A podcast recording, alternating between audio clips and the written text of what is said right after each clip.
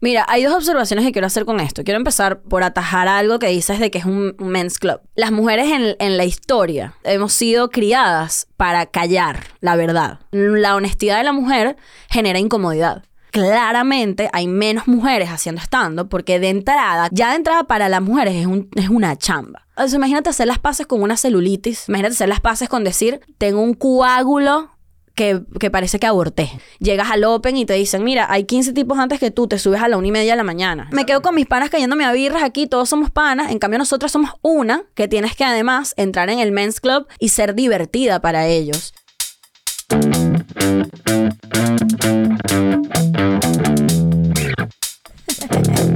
Qué marico es audio, por favor. Hazlo bien. Hazlo bien. Hazlo bien desde el origen. Eh, ¿Cómo estamos? ¿Ya arrancamos? Ah, bueno, qué belleza.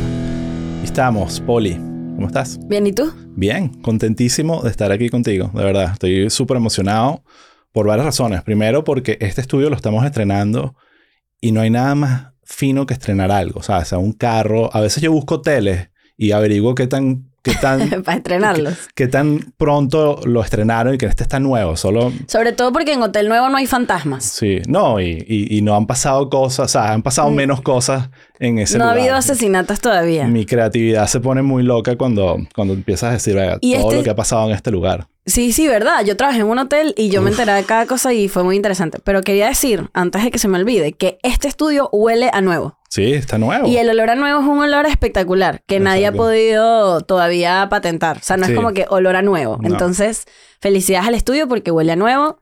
Sí, que- Muchas gracias, muchas Ánimo. gracias. Ánimo. Gracias. Bueno, mira, estamos aquí porque vamos a hablar de comedia. ¿Qué? Sí, una vaina que nos relaciona de alguna manera u otra.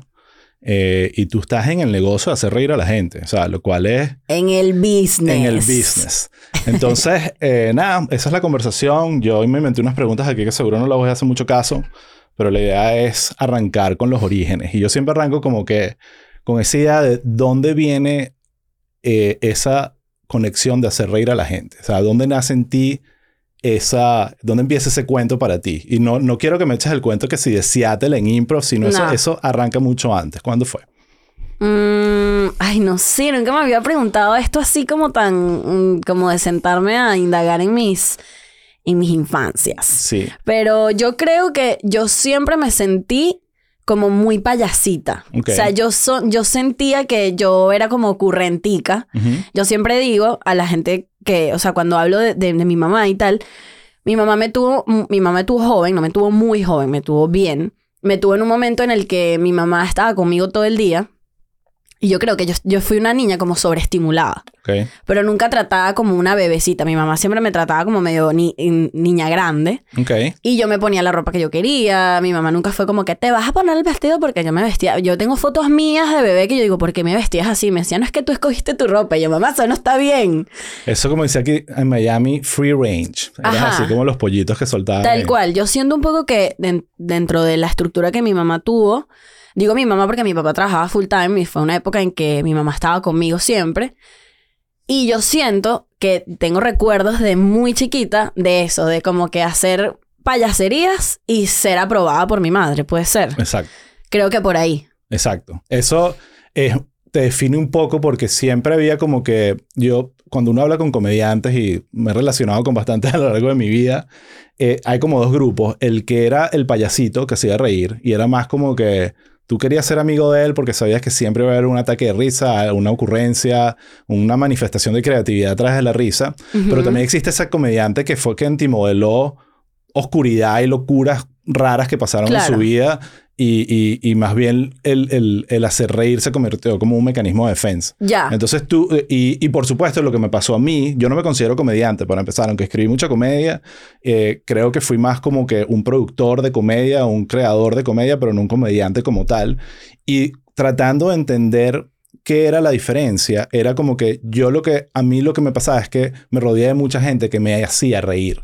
Y me convertí como un catador de buena comedia, de buen delivery, de, buen, de, buen- de, buen- de buenas imitaciones. Y en mi caso no empezó que si viendo televisión, eso se transformó en eso, pero em- empezó en, En la familia, casa, en la casa, en la familia de mi mamá específicamente. Claro, que a eso súmale que eres un carajo observador. Exacto. Y la, o sea, el creativo que usualmente es observador y tiene como estos estímulos a su alrededor, empieza a, a notar cosas y como a agarrárselas y a, y a querer hacer algo de ello, ¿no? Ok. Sí, sí. Así eh, lo veo. Totalmente. Y era como que, y ojo, también hice reír y era de los que estaba, participaba en la creación, Ajá. pero era mucho del saberse rodear de gente que... te- El observador, el que está que, como... que todavía muchos de ellos son mis amigos, hasta- o algunos son eh, eh, ingenieros, o sea, son personas que no terminaron en ninguna carrera de entretenimiento ni nada, pero que de niños eran que si las personas más hilarantes y cómicas del universo. Y lo hablábamos antes de arrancar a grabar, que era como que al final es esa conexión, ese, ese elemento adictivo con la comedia, es ese momento de Sí. ataque de risa, de ese momento donde tú te puedes reír casi sin control por cualquier vaina. Puede que ser es lo vaina- más divino del mundo. Exacto, que- es una que- cosa espectacular. Y que es contagioso. A veces es como que hay gente que se ríe y no sabe todavía ni siquiera por qué se está riendo. Que es divino. Pero Es sabes divino. que acabo de, de- Quiero atajar algo que acabas de decir. Cuando yo te hablo de estos momentos en que yo era como payasita y obtenía o sea, validación a raíz de eso, yo no lo vi desde, desde la comedia. O sea, de hecho, yo me empecé como a creer el temita de la comedia, o sea, de que yo, ah, yo quiero hacer comedia y puedo hacer comedia, cuando llegué a México. Pero previo a eso, yo me sentía más performer. Exacto. O sea, es, lo digo porque yo todavía me estoy, me estoy, mm, me estoy encontrando con mi yo comediante porque, porque por mucho tiempo yo pensaba que, que no. O sea, que yo no era cómica, que yo era una caraja buena haciendo performance y tal, y, y expresiva, histrión. Eres como un pedo de histrionismo para Sí, mí. Y de delivery, que, que es, una- Correcto. es parte, no es suficiente, pero una parte importante de hacer Correcto. comedia. O sea, yo creo que como yo identifico eso en mí, no es desde la comedia. O sea, no es todo esto que tú dices, personas que salen con, con remates, personas que... No, sino yo, lo mío era histriónico, era un peo como de impronta de la cara, no sé qué, pero, pero eso fue lo que yo identifico desde que estaba chica. Entonces, estás chiquita con tu mamá, la haces reír, ella te responde y, y como que el feedback es... Que, ojo, me pasa con mi... Ahorita Gustavo, mi hijo de 8 años, está que sí fanático de Seinfeld. Y yo que... Amamos. Esto es... La fantasía. La, la simulación manifestándose de la manera más descarada. La única diferencia es que los niños todavía de- no desarrollan ese tema por aburrirse de las cosas rápido. Y lo único que quiere ver es el episodio de Subnazi. O sea, repetir el Subnazi. ponlo otra vez, ponlo otra vez. Y yo que ya, o sea, vamos, o sea, hay cientos de episodios, por favor veamos otro. Y no, él quiere ver, él, él lo que conectó es eso. Pero a, a lo que voy es que empieza en la familia, empieza ese momento, pero llega un momento donde eso eventualmente permea tus grupos más de- contemporáneos de generación, ya sea el colegio, tus grupos de actividades. Una, el otro día vi un podcast eh, eh, preparándome, porque admito que me preparé para, esta- para esta entrevista un pelín. El que hiciste Yo, con wow, Alexis. gracias. El, el que hiciste con Alexis de Anda, que la amo también y me encantaría tenerla aquí algún día. Em, que es el tema de las, de las aguas profundas que hiciste. eh, o sea, yo siempre digo... siempre- abiertas. Aguas abiertas, exacto. Que siempre haces, siempre, no siempre, pero muchos comediantes tienen estas historias como, esto no es normal, esto es una, un- una vaina bien rara y bien interesante que builds character, ¿sabes? Que te genera como personalidad y quería como, no sé si fue ahí con ese grupo de gente que usaste el humor y el performance como una manera de lidiar con ese estrés y esa ansiedad o, o, o qué fue, pero cómo permeó eso de tu familia a empezar a probar material inconscientemente con otras personas. Coño, ahora qué loco, qué buena observación. Ahora que lo pienso, sí. O sea, de hecho yo tenía, a mí me, a nosotros teníamos unos, eh, a ver, para que la gente, entrar en contexto a la gente que no ha visto el, el podcast de Alexis, yo fui nadadora durante toda mi vida y hubo una época en que solamente hice aguas abiertas, porque yo nunca fui una nadadora de velocidad. Qué- y yo qué perdía. arrecho, ¿sabes? Que- No, es estúpido. eh, y sé, en estos días estaba es hablando... un buen cuento. No, es un buen cuento, pero en esto ya estaba hablando con mi mamá y mi papá, porque yo hablo a mi mamá, pero mi, mi papá también conmigo, o sea, mi papá amado, súper presente, mi papá es de los que me ha dicho todas las locuras que yo he hecho en mi vida, papá, quiero, hazlo, haz esa mierda, yo te ayudo, tal, mi papá es muy así, ¿no? Y en esas épocas, em, yo recuerdo que yo odiaba competir. Y yo odiaba, o sea, genuinamente a mí físicamente me, me hacía daño competir, mentalmente me, Te generaba ansiedad, pues. mucha ¿no? ansiedad y además yo soy muy competitiva, entonces era como la, la opción de perder, era una vaina que me generaba una rechera fuera de control. Este, y yo recuerdo que durante muchos años yo seguí haciendo ese deporte por la convivencia. Porque yo me sentía muy valiosa. En- y de hecho, de mis mejores amigos todavía son de ese equipo que crecimos juntos, que teníamos 8 años hasta que tuvimos 18, que todos nos A retiramos. nadie se lo comió un tiburón todavía. No, pero era muy arrecho porque yo le, teni- yo le tengo pánico al mar. Pánico. Pánico Claro, como real. debe ser, como debe ser. Y yo recuerdo que el primer kilómetro yo iba, yo iba gritando. O sea, yo iba... ¡Ah! Y entonces mis amigos se burlaban de mí porque yo salía y era como que en estrés y todos, marica, Por eso cálmate, no hay porque nada. Querías escapar de, de la experiencia. Tú lo irás en joda, pero yo empecé a ganar cuando yo empecé a hacer aguas abiertas porque me daba tanto pánico que se me metía un cohete en el culo. y entonces me acuerdo que los últimos, el último kilómetro, que es en- usualmente es en bajada, para que te ayude la, bueno, en Venezuela digo, los circuitos, yo venía machetada porque yo decía, yo necesito salir de esto ya. Y lo que me preguntabas, nosotros entrenábamos en vacaciones. El, el cruce del Orinoco usualmente es como julio-agosto, más o menos. Entonces, claro, previo al cruce, no mentira, es septiembre, septiembre. Porque previo al Eso es un, cruce. acti- un, un evento que sucede. El cruce al Orinoco, un montón de gente que hace Sí, aguas sí. abiertas. Es, como, el, ultimate, año. ajá, es como donde los aguas, la gente de aguas abiertas comprueba que sí sabe nadar y que no va a llegar para Brasil. O sea, podríamos hacer todo un episodio de aguas abiertas por el interés que tengo en el tema, pero por, por- tema- por- en pro de la comedia avancemos. Ajá. El punto es que cuando, cuando íbamos a hacer los cruces, eh, nosotros teníamos que entrenar tres meses, dos veces al día. En la mañana de 7 a 9 y en la noche de 5 a 7. ¿Y eso era dónde? ¿También en aguas abiertas o era una piscina? En, al- en piscinas Ok. y en mar, los Ok. fines de semana. Y yo me acuerdo que los entrenadores me gritaban, tipo, cállate la boca, esto no es el Miss Venezuela, Paris Hilton. O sea, me, me, me o sea, me humillaban y yo me cagaba de risa porque ellos de verdad les molestaba que yo iba a, a joder, A brother, a ladillar, porque yo era, no, no era tan Pero que estaba, realmente lo que hacías era gritar mientras nadabas. Esa era la indisciplina. No, no, no. Yo en los entrenamientos jodía, pegamos, me llo- lloraba, hacía que lloraba, no puedo más. Ok. Y entonces Estabas era- actuando de Claro, yo estaba era jodiendo, porque ese era mi, ese, o sea, eso era lo que me ataba al deporte Sí. realmente, la convivencia El con mis compañeros, el grupo, tal. claro. Eh, yo estudié en un colegio de, de- de monjas, entonces el deporte fue lo que me hizo sentir, eh, sentirme libre, pues. Sí. Que es colegio de monjas. Coño, Rip, rip el colegio de monjas. Sí, sí, sí. Bueno, pero está bien, pues. Hay gente que, no, da disciplina y vaina, ¿no? Y también muchos traumas. Sí, sí, sí, sí, no, total. Pero la o sea, en verdad sí siento que el deporte cuando cuando cuando te, mm, te dedicas a la creatividad después, o sea, es decir, cuando tú te dedicas a la creatividad y también te dedicaste al deporte durante mucho tiempo, empiezas a notar patrones muy cabrones de ¿por qué yo hago esto? Ah, porque es que yo hice esto 15 años. Claro. Y entonces esto está en mí. Entonces, creativamente, empiezas a ver Sí. frutos de algo, de insistir, insistir, insistir, porque al final el deporte es eso. No, y, y disciplina, que es algo que a veces se- Sí. que con la comedia uno cree que no está ahí y, hace gran diferencia entre algunos comediantes y otros. A veces dices, no, era simplemente uno tuvo la disciplina y el otro no. Así, así de sencillo. Hay gente que es disciplinado porque sí, y Sí. está en sí, y hay personas que aprendieron a ser disciplinadas. Yo no me di cuenta hasta hace un par de años que lo mío venía de back then, o sea, de eso. De la maña de que toda tu vida te paraste una hora, hacías estas cosas, estás, estás eh, em, tienes mucho tiempo expuesto al fracaso. El deporte te expone al fracaso. Ujú.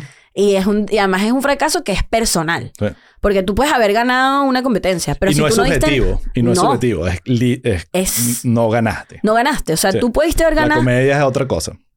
Es- no es tan subjetiva. la comedia es súper subjetiva. O sea, no hay un ganador. De, este es el ganador de la... Es Mm. como que hay una reacción de la gente y tú podrás medir, pero no tiene esa contundencia que el deporte te da de ganar. Pues sí, pero, pero fíjate que ahí no estoy tan de acuerdo, porque yo sí creo que a pesar de que el éxito no es, no es subje- o sea, el que el éxito es medio subjetivo en términos de comedia, un comediante efectivo es un comediante efectivo. no, claro, totalmente. donde lo pongas. Sí, sí, sí. Donde lo pongas. O sea, y eso para mí, yo, yo cuando luego veo comediantes que son, mm, o sea, que a mí no me parecen buenos y es y que, no, lo que pasa es que no fue su público. Sí. Y yo como entro en este trip de, "Ugh, papi, pero tu trabajo es dar risa, no das risa, no, Es un punto. no diste risilla, normal, todo bien, tuviste Yo- una mala noche. Yo tengo una- un buen cuento que he echado por ahí eh, de justamente estar del lado del prejuicio. Eh, y ojo, yo siempre he sido, por, por algo estamos haciendo este podcast, muy fan de la comedia y, y- y consumidor de comedia a nivel ad- adictivo. Eh, pero en Venezuela, que también consumía mucha comedia venezolana de la, de la eh, o sea, generación de alguien que tiene 44 años, que si Emilio Loera y toda esa vaina, El Conde del Guacho era una vaina que no me gustaba para nada. Yo creo que por muchas razones de mi familia, el tipo de familia, el tipo de humor que él hacía, era una cuestión que no, lo escuchaba y hasta me daba como, hasta como un pelín de, de- de miedo puritano y que qué es ¿Qué es esto. esto? Claro, qué claro. horrible, qué Juicio, vulgar, juicio, ¿sabes? ajá, Como que incomodidad. Puro prejuicio. Entonces, bueno, mi vida continúa, me empiezo a involucrar en el tema de la comedia y resulta un día, hay unas presentaciones en el Teatro Bar, yo estoy ahí con un montón de gente, yo voy de, de audiencia, aunque estoy con un montón de gente y amigos de la comedia, y llega el Conde del Guácharo. Y yo como que súper respeto al tipo, más allá de que no me guste su comedia, como está, un placer. Máximo como- respeto al Máximo respeto, pero estaba predispuesto Claro. a que su presentación no iba a ser mi favorita de la noche, que no me iba a dar risa. Yo iba a estar ahí y verlo y que vamos a ver qué tal. Ujú. Súper prejuicioso, caraculo, así como que, mira, habrán pasado 30 segundos Y tú yo estás estaba en el piso humillado. O sea, el conde del Guácharo me asesinó, me Te cayó la humilló, boca. claro. Me humilló, me humilló con su talento, su disciplina. Y yo, vuelvo, no es el comediante que iría y pagaría unos tickets para ir a ver, pero qué nivel y qué, el, el- qué profesional. ¿sabes? Claro, es que al final eso es un... com- O sea, yo todos los comediantes que la gente que son muy grandes y la gente es como que, pero eso es una mierda, es como, no es una mierda, porque si fuera una mierda, no fuera lo que es. O sea, Bueno, y yo, difiero- ah, yo sí veo algunos que digo, wow. bueno, claro, obviamente, Como, pero- hoy, hoy en día también como que, que un comediante se haga mainstream es por muchos factores. Sí, o sea, exacto. ahí estoy... Si caes en el stand-up, yo creo que después de tener una carrera exitosa en miles de otras cosas y el stand-up se convierte ya como que una continuidad de tu carrera, eso, es- eso es más complicado sobresalir a esa persona que estuvo yendo haciendo open mics, haciendo improv, echándole bola, actuando, todo, incluso clases de teatro, de drama, Sí, cualquier sí. cosa que sea delivery frente a un público es muy distinto a, coño, lo, lo que era yo. Yo nunca probé una, una tarima o no hice estando porque yo decía, yo soy un- el que está detrás de la computadora conceptualizando y escribiendo. Esto no es lo mío. O, Claro. o- o me creí ese mojón. Pero, pero te, te daban ganas nunca en de subirte. Nunca en Porque eso es clave. O sea, hay gente que, que, que toma la decisión de no subirse al escenario desde un lugar de, es que no, yo- no es lo mío. a- a- genuinamente no es lo mío. O sea, lo veo, lo admiro, lo aprecio, pero genuinamente no lo siento en mí, en mi, en mi cuerpo. Sí. Y hay gente que es como que desde un lugar medio, mm, no resentido, pero desde un lugar como, como viendo hacia abajo de que, mm, nada, yo, yo soy creativo, yo no estoy ahí. No, para mí yo creo que tuvo que ver, si lo, ahorita que lo, lo pienso, creo que fue que mi, mi, mi conexión con la comedia fue audiovisual, ¿sabes? De, de productor, de creador, de showrunner, de crear comedia para verla en una pantalla. Eso, eso era lo que yo hacía desde que tuve eh, acceso a poder crear contenido. Que además es un lugar súper Que interesante. no bien, es interesantísimo y necesario, porque Claro. todas estas cosas al final uno está viendo que es fino irte a ver en vivo y eso es- para los comediantes es esencial en su income, pero el especial de Netflix al final es una producción que Claro. tiene- ¿entiendes? es como que esa parte es súper necesaria. Y la gente no lo sabe. Eh, no lo sabe y, y- y eso es como parte del truco. Es como la no- tramoya no de la que hubo- comedia. que hubo todo esto detrás, que se siente así de Correcto. simple. Es parte del, del, del truco. Es, la, es la- lo que yo llamo la tramoya de la comedia, porque al final el que consume comedia cree que todo está eh, en manos del de el, el protagonista. Exacto. O sea, el, el- el que, el comediante, el principal, y no sabe que capaz esa persona tiene un comedy body que eres tú. Exacto. que eres el que conceptualizó, el que escribió, Muchísimo. el que pichó la idea, el que le dio forma, eh, que además es brutal, me encanta que, que hablemos de esto porque hoy en día, con la cantidad de plataformas y, y el contenido, la creación de contenido masivo, siento que cada vez más las personas que hacen la chamba que tú haces se van volviendo más visibles. Sí, más creador. Y le da chance a muchas personas que son creativas, que son escritoras, que son cómicas, que no, tenían, no tienen la comedia histriónica. Totalmente. Pero la tienen en pluma, la tienen en, en- en conceptualización. La tienen... Entonces, me encanta que hablemos de esto porque hay mucha gente que me dice que es que a mí no me gusta hacer stand pero yo quiero hacer comedia. Y yo digo, bebé, hay miles de formas de hacer comedia. Miles de formas Y de hacer hoy en día, cada vez más la gente está hablando de ello. Es menos. Es que siento que tu lugar antes había estado un poco en, en, en peor gatekeeping. Sí.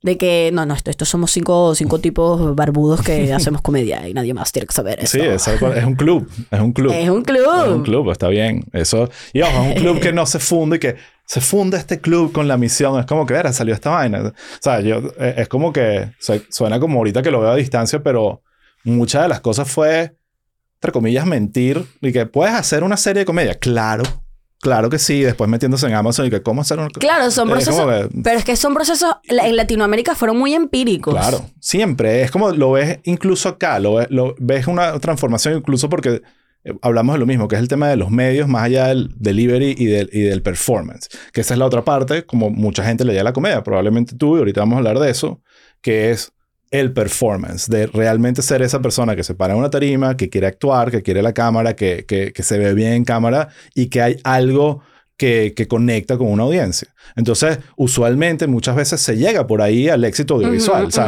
tú- ya no pasa tanto, pero en una época era, se le daban los sitcoms a los que estaban haciendo el stand-up más arrecho. O sea, Correcto. Seinfeld, aquí está, tienes un piloto, haz tu vaina porque te vimos en, en, en el Johnny Carson, qué sé yo, y, y te mereces un... Chamo, un- tú das risa, ven. tú das risa, ven, y después... la- esa, esa es una historia bien divertida porque los primeros episodios son horribles, pero lo lograron. Y ahorita es como que sí. ¿sabes? la Biblia. La Biblia. La Biblia. Entonces, bueno, pero volvamos a ti un momentico. A mí, claro que sí. Entonces, estás... ah, eh, en un momento decides retirarte de, de nadar aguas abiertas Sí. y, y, co- y continuar tu vida. eh, ¿Y en qué momento empieza tu relación con el performance? Con, ¿qué, qué es lo primero que empiezas a hacer tú? ¿Es teatro dramático? Eh, que yo siempre fui bastante crítico de eso como un carajo intenso y que es pura gente intensa y vaina. Y el intenso era yo. Claro. Eh, eh, o improv o stand-up. ¿Qué es lo que... ¿Dónde empieza como que tu conexión con, ok, me gusta ya. el performance? Fíjate que paralelo, a ver, a ver, mi background perfo- de performance es Ok. que yo, yo contaba en la iglesia, yo estaba en Ok. la coral. Ok. Yo canto, amiguis, ¿qué te pasa? Ella cantante. Bueno, yo este, estaba en el, el coro de la iglesia Ok. y entonces, claro, yo aprovechaba, ese era como mi momento artístico paralelo Ujú. a la natación. Ok. O sea, yo iba a la natación e iba a la coral. Y tocaba el cuatro y la vaina. Y en la, en la- en la iglesia y la misa y la cosa. Este, y a mí, o sea, yo no, yo nunca hacía la Eucaristía. O sea, a mí el pedo de la oblea y la, va- la ¿cómo se llama la oblea? La pedazo Ojalá fuese una oblea. Si fuese una oblea, La hubiese... La hostia. Si fuese una oblea, Una hubiese... De Cristo. Primero que nada, una disculpa a todos aquellos que se sintieron ofendidos por mi confusión. O sea, ojo, yo creo que si fuesen obleas, sobre todo si le pones dulce de leche, eh, fuese como el triple de, de, de seguidores. O sea, Hubiese- sería como un sí. rebranding de la iglesia católica. También, chispitas de color. Sí, un rebranding de la iglesia católica aquí. Qué gratis. bueno, qué, qué risa, la- hay como que la, la, la hostia y luego como unos dips. Y tú Sí. nada más como que la mojas y te la comes. Y ahí está, en la, en la Eucaristía. O sea, es el cuerpo de Cristo. O sea, si te pones a Ya, ver. ahí te la dejamos, iglesia. Sí. Ahí te la dejamos. Tú verás si te la copias o no. Bueno, paralelo a lo de la iglesia, yo recuerdo que me, me encantaba como el pedo del performance de mi pandereta y mi peo en la iglesia. ajá. Y en esa época, cuando yo, yo estaba como en tercer año, había que empezar a prepararse para la, para la confirmación. Ok.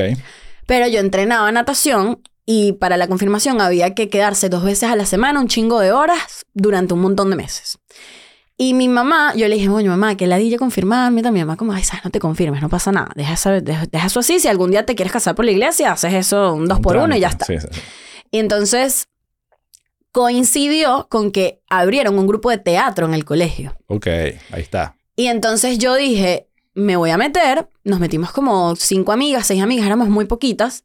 Y entonces yo me quedaba en el colegio eh, para... O sea, e- era como que igual todas nos estábamos quedando, unas por la confirmación, otras por el Sí, una- teatro una, actividad extra del colegio que Correcto. era hacer teatro. y paralelo a la natación. Entonces ahí andaba yo de que na- mi doble vida. Yo andaba en Hannah Montana. Sí. Me- me- best of both worlds. Estaba la... la te dio risa mi chiste generacional. Sí, sí, sí. Bueno, está de un lado la natación, de un lado el teatro. Este, y me empezó a gustar demasiado el pedo del teatro. Montamos unos, unos, unos, eso tiene un nombre. Estos cuentos que cuando había una obra de teatro de época, en, en que sí, en los, en los 1910 por ahí, que antes ponían como unos, unas mini obras. Eso Ok. tiene un nombre. No me preguntes a mí, yo soy Eh, un culto con el bueno, teatro. luego me muchísimo. acordaré porque creo que es, es una cosa que podemos traer y que a la gente le va a interesar porque de verdad que son unos montajes demasiado bellos y todos son venezolanos. Anyway, el punto es que empezamos, empecé a hacer eso, tal, no sé qué. Y hubo un momento en que yo me acuerdo que yo dije, o es esto o es la natación. Ujú. Porque ya requería quedarme más a ensayar, el montaje, el ensayo, no sé qué, que tengo la obra, que la temporada, que tal. Y este, ahí fue donde yo dejé de nadar porque yo quería mil por ciento meterme en el pedo del teatro. Entonces, probablemente para ti es primero la, la- la ilusión de ser actriz. Es Mm. lo que se, se cae en ti primero como un- empezar a visualizar. Nadie tiene su futuro acomodado. Es como Sí. que, ok, esta es mi situación, me gusta esto. Era eso, ser actriz. Fíjate que no, yo, yo creo que lo mío era como que yo, a mí el ejercicio creativo me encanta. O sea, yo, yo estudié humanidades en un colegio donde nosotros veíamos un montón de horas de arte, un montón de horas de música, un montón de, veíamos idiomas, o sea, y, y era un- o sea, humanidades en mi colegio era como muy del ejercicio creativo. Y el teatro me hacía que yo estaba siempre como en, en ese peo, como yo me sentía muy artsy, muy, "Ay, me encanta este peo, tal. Y la natación me confrontaba porque era la estructura, lo que no puedo ser. No puedo andar gritando, no puedo andar loqueando, no puedo hablar paja entre una serie y otra. Que y que, coño, pero esto no es el chisme, ver, vámonos, está, está el reloj. Y yo, ay, qué fastidio. Y me sentía muy libre en lo otro.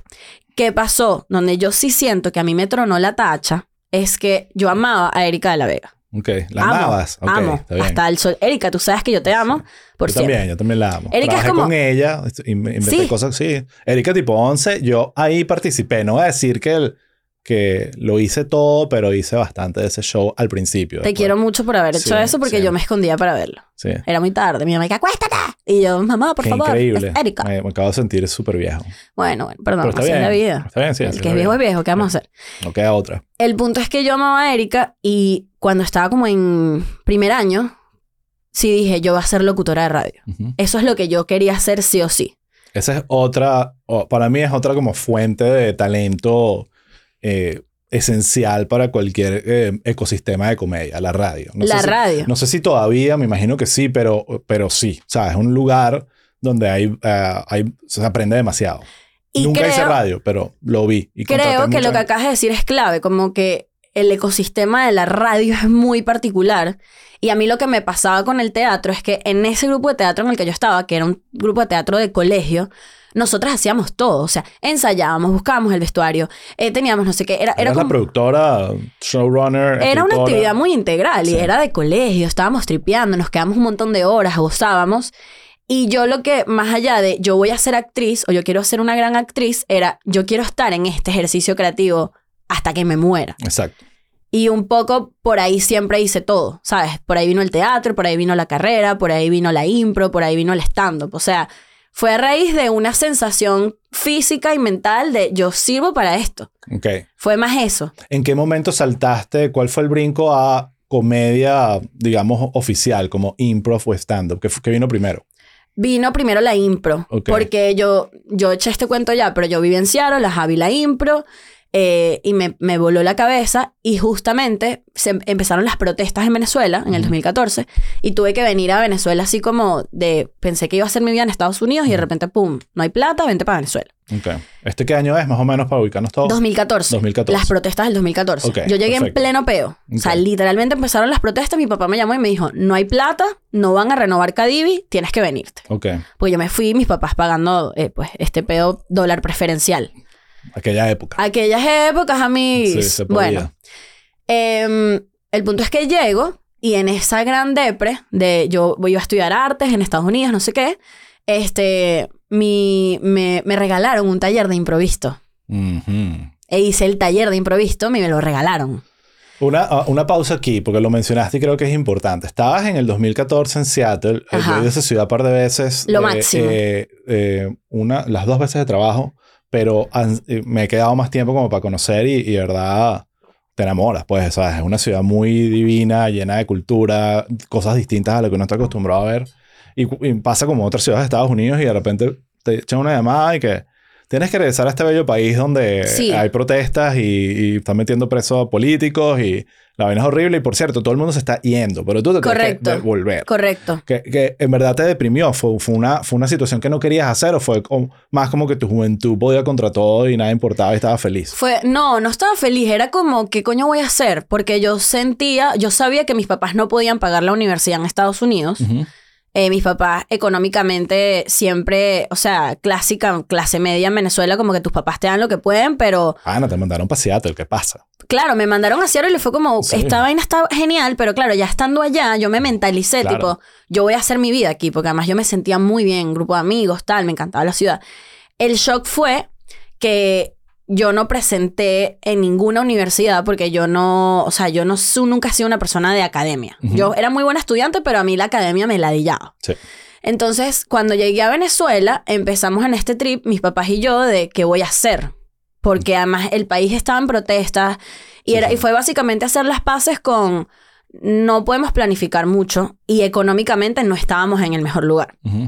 Entonces, lo que yo sentí fue como, "Verga, que, que, que estoy como en el aire. Sí. Era una, no era angustia, pero era como, ay, qué raro esto. Y de hecho, la forma en que yo, yo lo resolví, porque yo dije, yo no voy a estudiar en la universidad Pero porque verás que una, ¿qué edad ten- no tenías ni 20 tenía años. 18 años. 18 años. Estaba recién, cumplía años. 18 años. Eh, me metí a trabajar en el hotel Eurobuilding. Y como yo hablaba inglés, yo estaba todo el día haciendo atención al cliente con, las, con, con los clientes que entraban a recepción y el business center y tal. Y entonces, paralelamente, empecé a hacer los talleres de impro, a jugar impro en un grupo de impro. Te o sea, regalaron un, un curso de improv y ahí por ahí como que... y ya tenías esa referencia de Seattle de que esto me gusta. Correcto. Entonces empecé a tomar talleres de teatro. También me metí en un taller de, de de teatro integral en el CELAR con una compañía que se llama Nueva Era, de Jennifer Gasperi. Y con así tenía, eh, por un lado, los talleres de impro y teatro, y por un lado, trabajaba en el hotel. Que es un performance. Trabajar con Sí. atención al cliente, estás todo el día como un sociópata. Sí. Eres y que, claro que eres un mamagüevo, pero te voy a llevar la toalla hasta tu habitación. Entonces, sí. Eh, eh, eh, los hoteles tienen como dos caras. La cara del huésped, si es un hotel bueno. ajá. Todo bello y todo neat. Y el- eh, la cara de los que trabajan que... Yo estoy es escribiendo, intensa. yo estoy escribiendo un piloto de, de un, un sitcom en un hotel, Claro, porque es una locura lo Una que pasa en locura. los hoteles. Sí. Entonces, esas eran las dos cosas que estaban sucediendo en mi vida. Y de ahí eh, llegó un momento en el que mis papás me, dijo, me dijeron como, "Güey, deberías estudiar algo, no solamente trabajar en el hotel. Y me inscribí en comunicación social en la católica. Ok. Yo también soy de ahí. Chócala. Eso, yo la Perfecto. odio, pero ánimo. Yo creo, eso es un buen debate porque yo creo que mucho de lo que uno aprende ahí, ojo, tengo muchos profesores que recuerdo y valoro demasiado. Same. O sea, como eh, eh, Coelho, María Soledad Hernández, hubo Ah, profesores, bueno, Coelho me dio clases a mí también. o sea, personas que marcaron... Coello. Coello, exacto. Me ma- marcaron mi vida y en el, en el buen sentido. No tengo recuerdos de alguien que lo haya marcado negativamente, pero siento que la academia fue más el lugar para crear los contactos y el networking Los panas. que te ayuda en tu profesión. Correcto. Pero la, yo, yo estaba trabajando desde el segundo semestre de la, de la carrera porque era lo que quería hacer. Yo igual. Sí. Yo entré a la católica está haciendo como una clase de pasantías, una suerte de pasantías en 92.9. Entonces yo tenía los talleres de teatro, hacía producción en 92.9 y estudiaba en la católica. Sí, al te mismo estabas tiempo. entrenando inconscientemente para convertirte en lo que eres ahorita. Es que claramente. O sea, yo- está, está ahí todo alineado. Papi, una espata caliente. Una Claro. le gusta andar en la calle y, y ahí andas haciendo para lo que me, yo- me invitaran, yo iba. Entonces estás en Caracas, Ajá. te, te- te regresas, estás en- ahí es la primera vez, creo yo. Ya yo estaba, yo me vine a Estados Unidos Ujú. en 2014, a finales de 2014. Correcto. Entonces, claro, yo tenía Plop, mi agencia allá, pero uno se viene para acá y empieza a, a- a hacer su vida acá y a ver para acá. Y, y aunque todo eso estaba andando bellísimo, yo no estaba involucrado en todos los proyectos que se- estaban haciendo. Estaba involucrado en algunos y buscando proyectos acá. como Correcto. tal. Y me recuerdo, la primera vez que, que tengo un recuerdo de ti es en un sketch que eh, estábamos hablando que creo que probablemente era de Briseño. De Briseño, ajá. Que es un show que hizo Plop. Reporte semanal fue un, un- show que hizo Sí. Plop y que me, eh, eh, que me encantó. Fue un proyecto me encantó participar. Entonces fue la primera vez que, que supe Sí. de ti. Después, eh, al tiempo vi lo que te pasó, que no quiero hablar, ni, no, quiero entrar en ese tema, bueno, no, eh, vamos a hablar de comedia aquí, pero sí recuerdo que leí un- el artículo que creo que escribiste tú, ¿no? Eh, No, yo lo que hice fue que le di mi, mi testimonio a una periodista que se llama Indira Rojas. Y e e Indira lo que hizo fue como llevarlo a un relato en primera persona. Wow. Pero yo no lo escribí. O sea, yo lo que hice fue eh, tener muchas entrevistas con Indira. Ujú. E Indira, pues, juntó todo y lo plasmó, pero no lo escribí yo. Sí, bueno, más allá del hecho, que obviamente es otro tema, la pieza de periodismo como tal, me acuerdo de leerle y decir, o sea, me cautivó. O sea, fue una, una de esas cu- cuestiones que dije, wow, que, ¿sabes? Te- me puso en perspectiva muchas cosas, pasaron Sí. ahí en mi cabeza. Eh, pero bueno, entonces ahí, adiós Venezuela Sí. y te vas para México, ¿no? O sea, Sí. México es tu destino. es que Entonces, fue. cuéntame esa experiencia. Es que yo. Ya en Venezuela estás haciendo stand-up. Quería saber... Mira, es que mi, mi peo con Venezuela y el stand fue muy loco. Yo, yo hacía impro, hacía radio. Pero estabas haciendo comedia, estabas haciendo Claro, yo- sketches, estabas haciendo... Yo, yo, yo lo que más hacía era impro. Yo, yo estaba en un grupo que se, llama, que se llamaba Noches de Impro, que hacíamos dos formatos, uno long form y uno de juegos.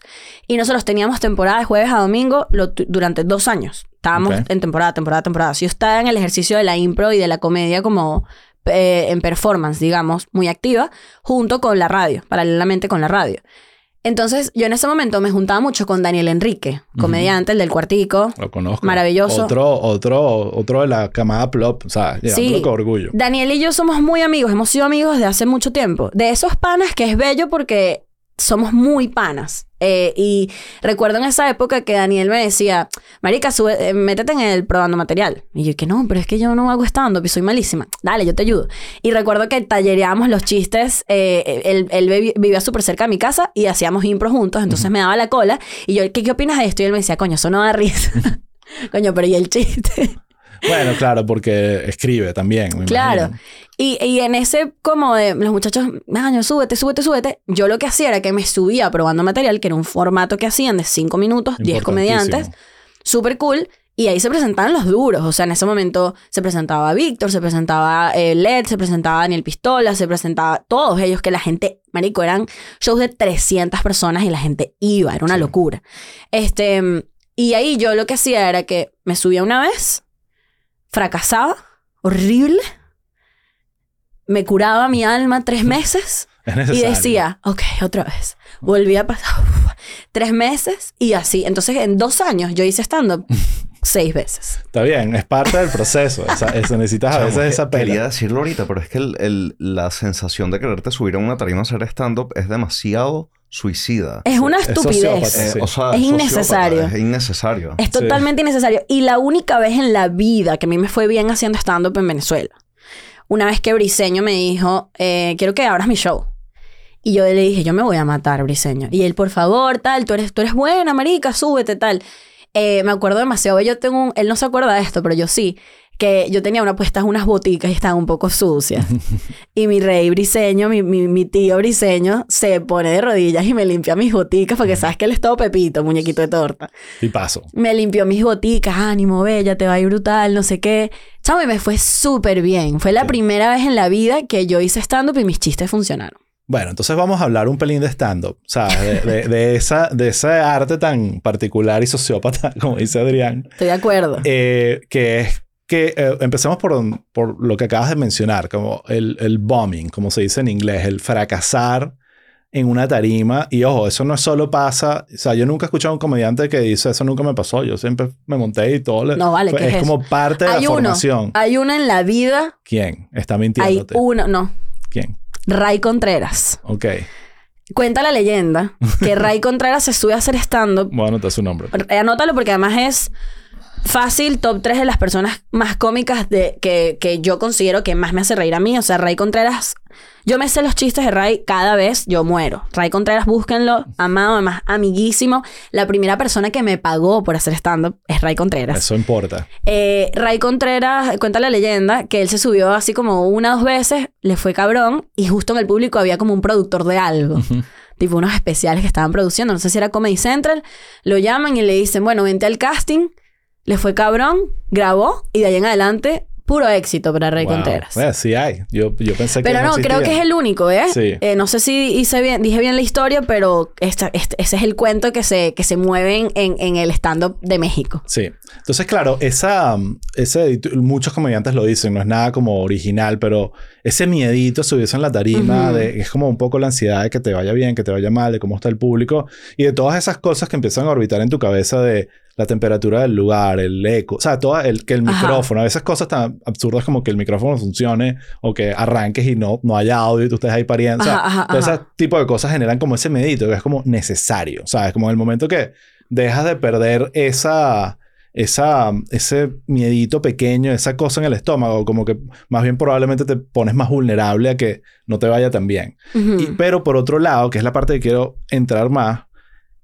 es la parte adictiva de cuando realmente ese es un chiste que la parte y ves a esa audiencia partirse todos al unísono y tú dices, ok, algo funcionó aquí y no necesariamente es algo que estabas y que un, dos, tres chiste y esto es lo que va a dar risa. Tú estás arriba ahí probando y midiendo. Entonces, cuéntame es, ese primer contacto con el éxito en tarima, de, de- de hacer algo que la- tú dijeras, ok, esto está funcionando, me está yendo bien, déjame seguir construyendo sobre esto. ¿Cómo fue eso? Em, para mí hay como dos etapas de esto. Yo llego a México. Eh, en México en ese momento, para tú poder trabajar, tú tenías que tener, bueno, todavía, pero a ver, si tú eres, tú llegas y, y eres extranjero, tú necesitas un permiso de trabajo que se llama FM3. Ujú.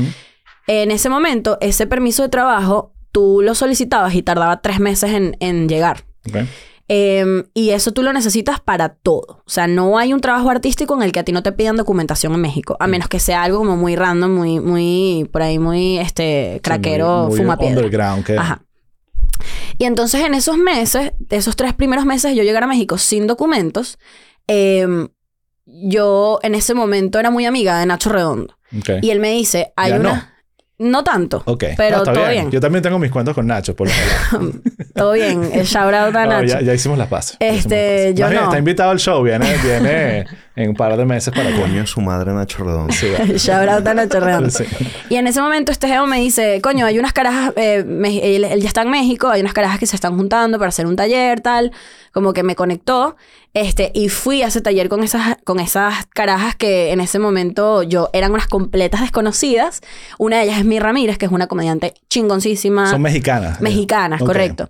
Y era como un tallereo, lo que nosotros llamamos un tallereo, como un... eh, mira, estaba haciendo un taller de género, o sea, de comedia, con, con perspectiva de género. Era la primera vez que lo hacía y nosotros estábamos construyendo chistes de cero. Y Pero repite un poco esa fórmula de lo que habías mencionado del grupo creativo, de volverte a juntar con un grupo para crear. Y que no nos conocíamos, era, además, mira, estaba haciendo el piloto de su taller, que hoy en día ya tiene como cinco años haciéndolo. Este, yo no tenía permiso de trabajo, entonces yo estaba como en un lugar como muy, muy raro ahí de que, ¿qué hago con mi vida? Bueno, esto es lo único que puedo hacer, bueno, lo voy a hacer. Y conecté con varias de ellas, que de hecho hoy en día, de mis mejores amigas de la vida, Grecia Castillo, la conocí, que es una comediante, búsquenla. Grecia Castillo, una crack. ¿ok? Eh, y conectamos con Grecia y ellas me adoptaron. Fue como que, marica, súbete al Open, vamos para acá, vamos para allá, vamos para acá, Qué vamos para importante es eso. Qué importante es ese, el grupo. Que en el mundo de la comedia las mujeres nos, Es más difícil. claro, y nos unimos así que somos, Sí. nos joda, uña y mugre, que nos, no- no- tú te mueres, yo también, nos morimos juntas. Sí. Y entonces nada, nos anotamos todas en el Open y como yo no tenía permiso de trabajo, fueron, te- y te echo ese cuento, o sea, te doy ese, ese contexto, porque esos primeros tres meses yo lo único artístico que podía hacer era subirme al Open. Entonces, tu pregunta de en qué momento tú te das cuenta que las cosas empiezan a funcionar. No sé si yo me daba cuenta que, o sea, no sé si funcionaba. De hecho, te puedo decir que el primer año los chistes no funcionaban. Claro. Es que hay es un proceso que no es un switch, es como un proceso. Correcto. Pero yo sentía que lo estaba haciendo bien. A diferencia de Venezuela. Porque yo me subía tanto, estaba ahí, tenía un grupo de trabajo, estaba, nos sentábamos a escribir, que fue como cuando yo empecé a sentir como este, este bichito de, verga, como que, como que lo estoy haciendo esta vez bien. O sea, esta sensación de cuando, cuando vas al gym y capaz no estás mamado, no estás papiado, Pero te estás sintiendo pero bien. coño, te sientes sabroso. Que quieres volver, Coño, te como- sientes rico. Te dices, que te hace "Epa, falta". Epa, ya no me costó abrir la mermelada. Exacto. Epa, tengo fuercita, tengo trapecio. bueno, así me sentía yo con la comedia. Sí, qué bueno. Y, y a partir de ahí, entonces, ¿cómo, cómo llegamos a donde estás ahorita? O sea, porque Open Mic es Chamo, no sé. pasó, un día me desperté. pasó, el éxito llegó a mí. No, lo que yo creo que pasó es que Vi que una cosa, hubo otra cosa que yo te vi, eh, pero muy como que no lo vi, sino vi que la gente estaba hablando de eso en redes, que era el cuando fuiste a Qatar, cuando fui al mundial. cuando ajá. fuiste al mundial, que, que mm, no sé si en qué proceso eso estaba como, pero me acuerdo que fue otra vez que vi, ah, mira, está haciendo, este chamo está haciendo más cosas, que no era necesariamente comedia, pero me imagino que había comedia involucrada en el, en el contenido. Era comedia, lo que Sí. pasa es que era comedia para teleabierta. Ok. Entonces, digamos Qué que difícil. es una Uh, yo tengo unos cuentos horribles. No, yo también, miles. Univisión. Todos. Yo trabajé en Univisión haciendo un show de comedia. Oh, que me lo vendieron como va- vas a ser el nuevo Jon Stewart, Sí, pero claro. latinoamericano. Y eso solo fue el día de la reunión donde se firmó el contrato. Y luego fue RIP. fue, eh, sabes, que si Radio Rochelle era lo más elite. Fallecer. Ajá. no. No, yo lo que creo que pasó, para que la gente un poquito entienda por qué yo hago tanto énfasis en el pedo de la disciplina, es que yo me enfoqué tanto en el proceso. En, en estoy aquí, me estoy subiendo, estoy conociendo gente, estoy probando mis chistes, estoy haciendo, estoy haciendo, estoy aquí, estoy haciéndolo, que me empezaron a pasar cosas que eran un poquito resultado del estar ahí. Eh, Daniel Sosa me pidió que abriera unas giras de él. Daniel Eh, Sosa, ¿quién es para los que un no- comediante mexicano maravilloso, muy bueno. Eh, luego de Daniel, pues ese management me busca. Eh, hacemos una gira eh, en 16 ciudades en México. Grecia Castillo, Javier Ibarreche, que son dos comediantes de México también, y yo. Y entonces como que ese año de tour, que no es necesariamente mi tour sola, pero sí estarme sometiendo a públicos que además no me conocían, porque son públicos completamente nuevos, muchas ciudades, mucho peo, este, como un poco exponerme a la brecha cultural y tener que adaptar eh, mi, mi verdad y mi voz a que sea algo que todo el mundo pueda consumir. Ese ejercicio Wow. constante, yo siento que es lo que hoy en día yo estoy, este, pues recogiendo los frutos de eso. O sea, yo ahorita puedo ver y decir, claro, marica, es que en el 2021 fue un peo de, de, de chamba, trabajo, trabajo, trabajo, trabajo, trabajo, locura, locura, locura, 2022, locura, locura, locura, adaptar, adaptar, adaptar. Y ahorita es como que, uf, ok, la gente llega a mis shows porque el material, porque yo ya me volví, Sí. este, un poquito mejor, Exacto. ¿entiendes? No, y, y Entonces- ya porque se generó como esa masa crítica donde está- creaste una audiencia. Y esa audiencia crea más audiencia. Y si tú le sigues dando a su audiencia el contenido y el humor y, y el material que está buscando, no solo a través de tus stands, de tu podcast, es como creas tu propio ecosistema. Entonces ahí ya Es un gimnasio- tomas como control un poquito de tu destino. Sí, tomas control, exacto, sin darte cuenta después, en el caso de los comediantes, muchos comediantes famosos de hoy en día, eh, que tú dices, verga, este dicho es un carac, que bolas esta persona, es una persona que pasó sus primeros dos años abriendo shows de otras para otras audiencias. Sí, Y eso, te, 100%. y eso te cura, eso te, te, te, te da callo, Sí, porque tú sabes que esa gente no te fue a ver a ti. sí. Entonces tú tienes que hacer que funcione, porque además si tú no funcionas, el comediante principal no te llama más Sí. y no te lleva más de tour, porque no, tú no eres efectivo. Obvio. Sí, sí, tienes que estar ahí para cumplir tu trabajo, que es darle risa a la gente. Así de sencillo es. No hay chamba más digna e indigna a la vez que ser abridor. Sí. Es una cosa que yo agradezco cada vez que alguien me dice, ábrame el show, yo digo, cabrón, vamos, porque es la única forma de darte cuenta que tu material sí funciona. Sí, o del open mic, que es como que, bueno, déjame ir con este crowd de tres borrachos Ajá. a pesar de que yo soy Chris Rock. Correcto. ¿sabes? Y voy ahí porque quiero sufrirla para que realmente, es- esa es la audiencia que realmente si le saco una risa es porque me la gané, no, no Ojo. porque saben que soy yo. También por el lugar en el que yo estoy ahorita, Sí. ¿no? Porque luego yo hablo con amigos que ya están en grandes ligas, que es como, marico, yo no voy a abrir un show porque yo, yo Claro. anuncio un show y la gente llega. O sea, pruebo, Claro. pruebo mi show, pruebo mis chistes en mi show. Pero vamos a hablar eso un poquito Ujú. porque hay un tema, hay dos cosas que quiero hablar. Una es el tema, algo que es muy particular de la comedia venezolana por la naturaleza geopolítica de lo que nos ha pasado a los venezolanos en los últimos 25 años. Eh, se armó una diáspora brutal. O sea, yo siempre jodo como somos los nuevos judíos, estamos regados por el mundo. Tal cual. Tenemos comunidades que nos apoyamos por todos lados. Y obviamente, no, los comediantes no fue que se reunieron y que aprovechémonos de esta situación para hacer comedia y girar alrededor del mundo. No, no, no, eso- claro. Eso, no, no fue el plan, pero eso es lo que está pasando. Y el comediante venezolano, genérico, o sea, desde eh, todo tipo, imagínate cualquiera que esté de esos que está haciendo giras por todo el planeta, eh, se conecta en que lo que está haciendo ahí es como que un ejercicio de conectar a comunidades a través de la identidad venezolana sin que eso sea el plan. O sea, nadie está, no, no, yo lo que quiero es que los venezolanos por el mundo se reúnan. No, yo lo que quiero es hacer reír a la gente, hacer dinero y qué fino que yo pueda anunciar una gira en Europa y llenar siete ciudades en bares y locales. Eso es increíble y hay muchos otros países que tienen una escena de comedia enorme que no tienen ese, digamos, entre comillas, privilegio porque la diáspora no está regada por el mundo. Eso no pasaba en Venezuela antes. Entonces, tú lograste algo. O sea, al punto que voy, que muchos comediantes con esa diáspora ya tienen suficiente para crear un éxito, vivir bien. O sea, no- no, tienen la necesidad de romper una barrera que es muy difícil de romper. El tema de la, de la comedia y la identidad local es muy particular. A cada rato que uno va a shows, uno ve, eh, la mayoría de los que voy de comediantes venezolanos es casi un chiste cuando quien aquí no es venezolano y una persona levanta la mano. O sea, Sí. yo, una vez fui a, mm, a ver a Nanutra, estaba en Chile de vacaciones y por casualidad Nanutra se estaba presentando cerca en un bar y obviamente otro alumno de Plop, voy a irte a ver. Y me Claro. acuerdo que eh, eh, el- hubo un comediante chileno que le abrió, que estaba haciendo chistes del hecho de que no había ningún chileno en la, en la audiencia. Había que si dos novias por ahí y de resto era clásico. puro venezolano. Entonces, eso está bien. Es más, más bien creo que es una oportunidad brutal para muchos comediantes de anclar y, y crear un ecosistema brutal de gente que te quiere ver. Eh, pero en tu caso creo que es distinto y quiero que me expliques por qué. Eh, durante mucho tiempo yo tuve la- esa herida. O sea, yo decía como, coño, ¿por qué yo doy show y no vienen los venezolanos a verme? ¿Será que yo no doy, será que yo no les doy risa? Además me tocaba que había amigos que me invitaban a abrir. no eras parte del club. No era parte del club. La verdad es que yo llegué tarde al club porque yo no fui parte del club en Venezuela. Yo fui, yo nunca fui parte del club, de hecho. O sea, yo hacía impro, era actriz, no sé qué, estaba por ahí, pero yo no estaba en el club de los comediantes en Venezuela.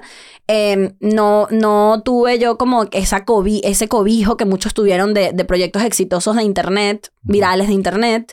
Eh, y bueno, empecé mi carrera literalmente en México. O sea, mi carrera como comediante empieza en México. Exacto. Entonces yo era una completa desconocida para el público eh, venezolano.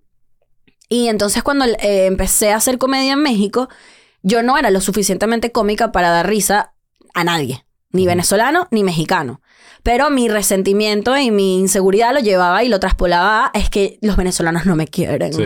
Entonces yo empiezo a hacer comedia full, full mexa, full, full mexa, full. eh, eh, quiero que el mexicano me quiera y, y- y no sé qué, y quiero ser, quiero que este público sea mío.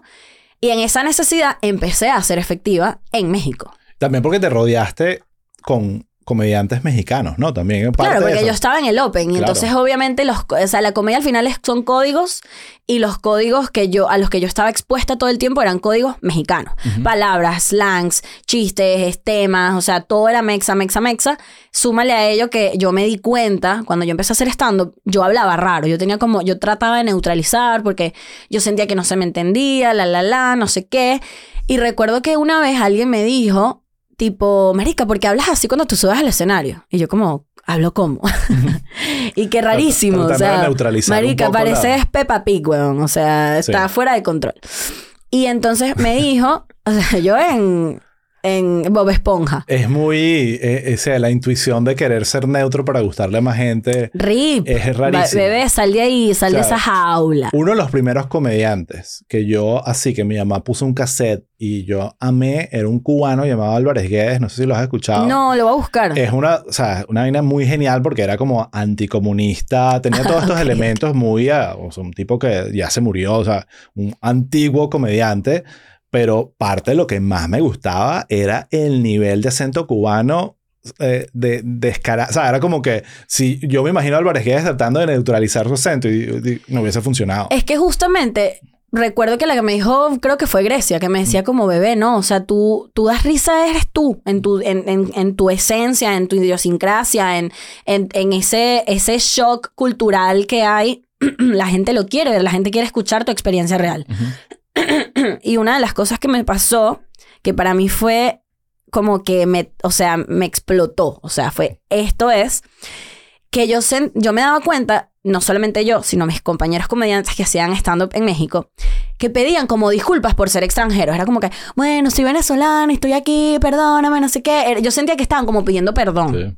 Es un Como- poco la, la experiencia de la diáspora. como Y yo me di cuenta que cuando yo me volví una, una mamagüeva en el escenario, fue que yo no andaba pidiendo perdón porque yo me como las S. Si tú no me entiendes, ese es tu peo. Ese es tu peo. Claro. Y empecé a evidenciar un poco como que el chiste de cómo hablo y qué tal y no sé qué. Y entonces jugar un poco a este personajillo es, eh, escénico que yo tengo, que yo en mi día a día no soy así, esto es una mentira.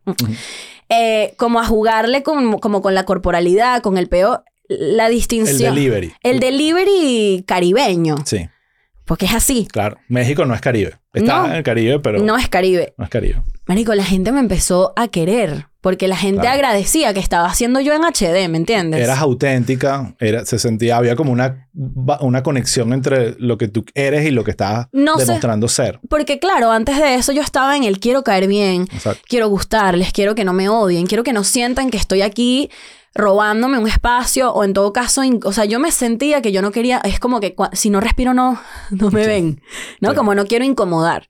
Y yo siento que los comediantes que hacemos carrera en, en fuera de nuestros países, artistas en general, no, o sea, alguien incomodar a pana, pana, Claro. o sea, a alguien va a decir, ay, esta persona que hace aquí, si no es de aquí, pero va a haber un chingo de, otra- de otras personas que van a decir, ay, qué cool, qué divertido, qué, qué cool suena, o, o qué palabra no entendí, pero estuvo, estuvo cool lo que dijo. Este, y ahí fue donde yo siento que, que conecté con la audiencia mexicana.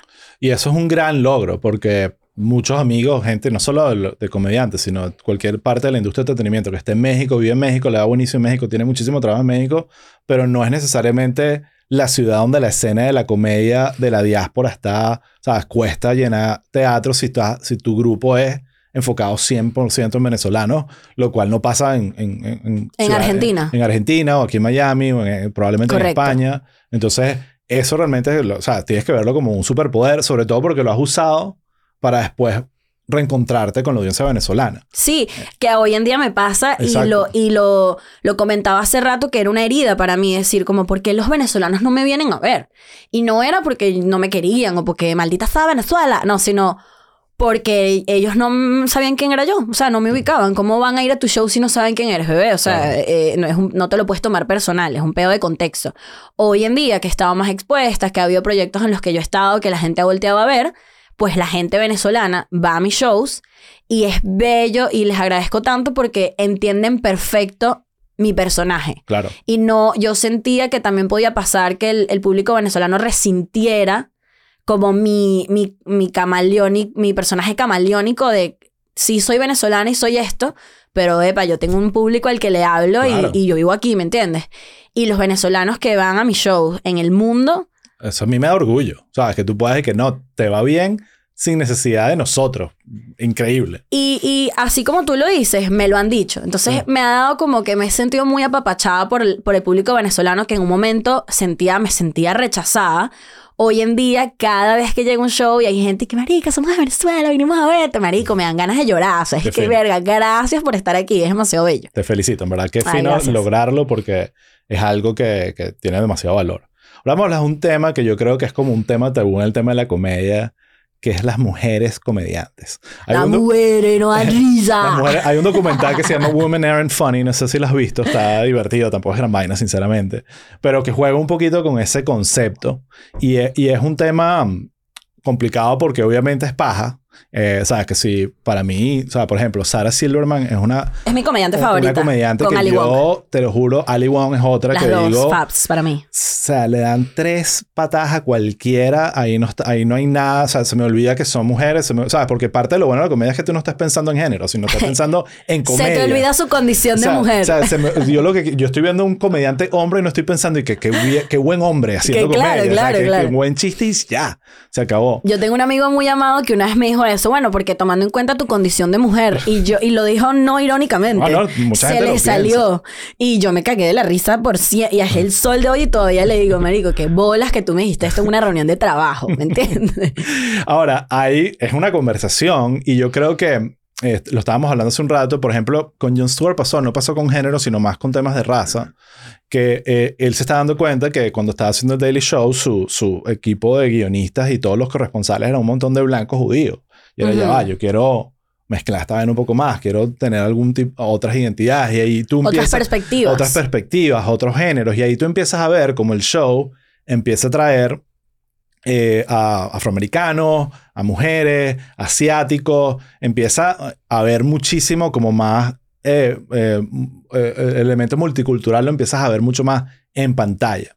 Pero él después cuenta, él, él- él tuvo muchísimos problemas haciendo eso porque lo manejó casi como que "Da- vamos a arreglar esto de atrás para adelante, vamos a simplemente poner la foto Benetton aquí de todas las razas y en vez de entender que el problema era origen y el problema era que estaba, eh, la comedia no nace pidiendo un trabajo en el Daily Show como guionista. Empieza mucho antes haciendo vainas, escribiendo grupos de teatros, de ensayos, de improv.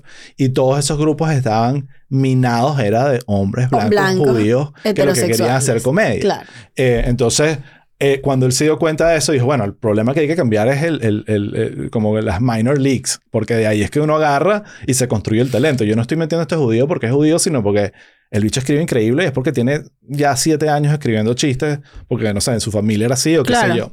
Entonces, con el tema de la mujer, aunque él no, no lo habla específicamente de la mujer, creo que hay algo de eso también. Sí. Siento que los, eh, los hombres por naturaleza consumen más comedia, o, sea, no- o, o- o en, en general, y eh, el ambiente de la comedia, del performance, es como más apto para hombres. Es Sí. nocturno, ay, te caes a palos, es un men's club. eh, eh, es horrible decirlo, pero hay mucho de eso y por más intentos que haya, yo me acuerdo haber ido, creo que tú lo conoces, Francisco Ramos, que es un comediante Claro, venezolano, claro.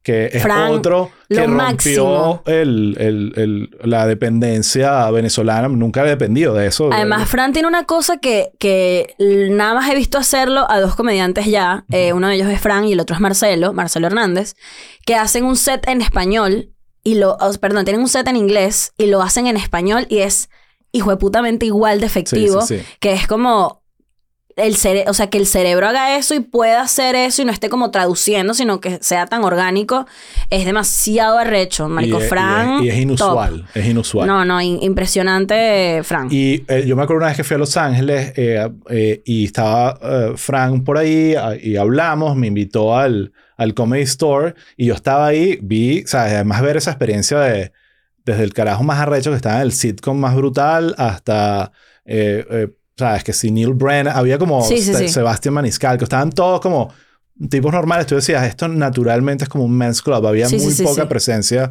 femenina. Entonces, al final es un tema de... la pregunta que te quiero hacer es cómo, cómo te adaptas a un ambiente que naturalmente ya está diseñado de esa forma. Eh, y, y si eso tú sientes que afecta tu manera de hacer comedia, que tienes que hacerle, que tienes que darle risa a los hombres.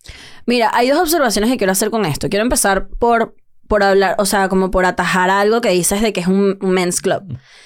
Las mujeres en, en la historia hemos, hemos sido criadas para callar la verdad. O sea, porque el- la honestidad de la mujer genera incomodidad. Totalmente. O sea, su cuerpo, su desnudez, su menstruación, sus procesos, este, eh, también el silencio y, y- y- y ese adoctrinamiento femenino que tenemos, pues nos hace sumisas, nos hace nos poder seguir instrucciones, poder embarazarnos y ser, ¿sabes? Como ser betas. Sí. Porque el alfa es el marido y es el hombre y es tu papá o es tu jefe.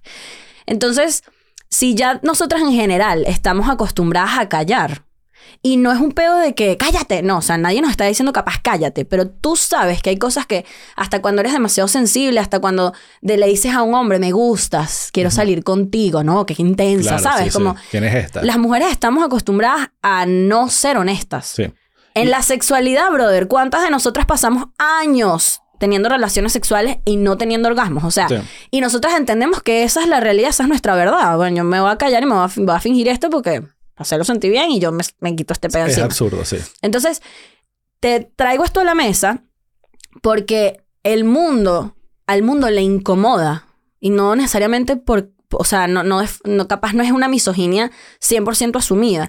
Sí, pero no, el- no es un plan, no es un sistema de un grupo diciendo esto es como queremos que sea. el al mundo le incomoda que las mujeres seamos Sí, honestas. se expresen, exacto. Le incomoda. Entonces, si al mundo le incomoda, nosotras estamos acostumbradas a no decir la verdad, a no decir lo que realmente estamos pensando, porque no queremos incomodar.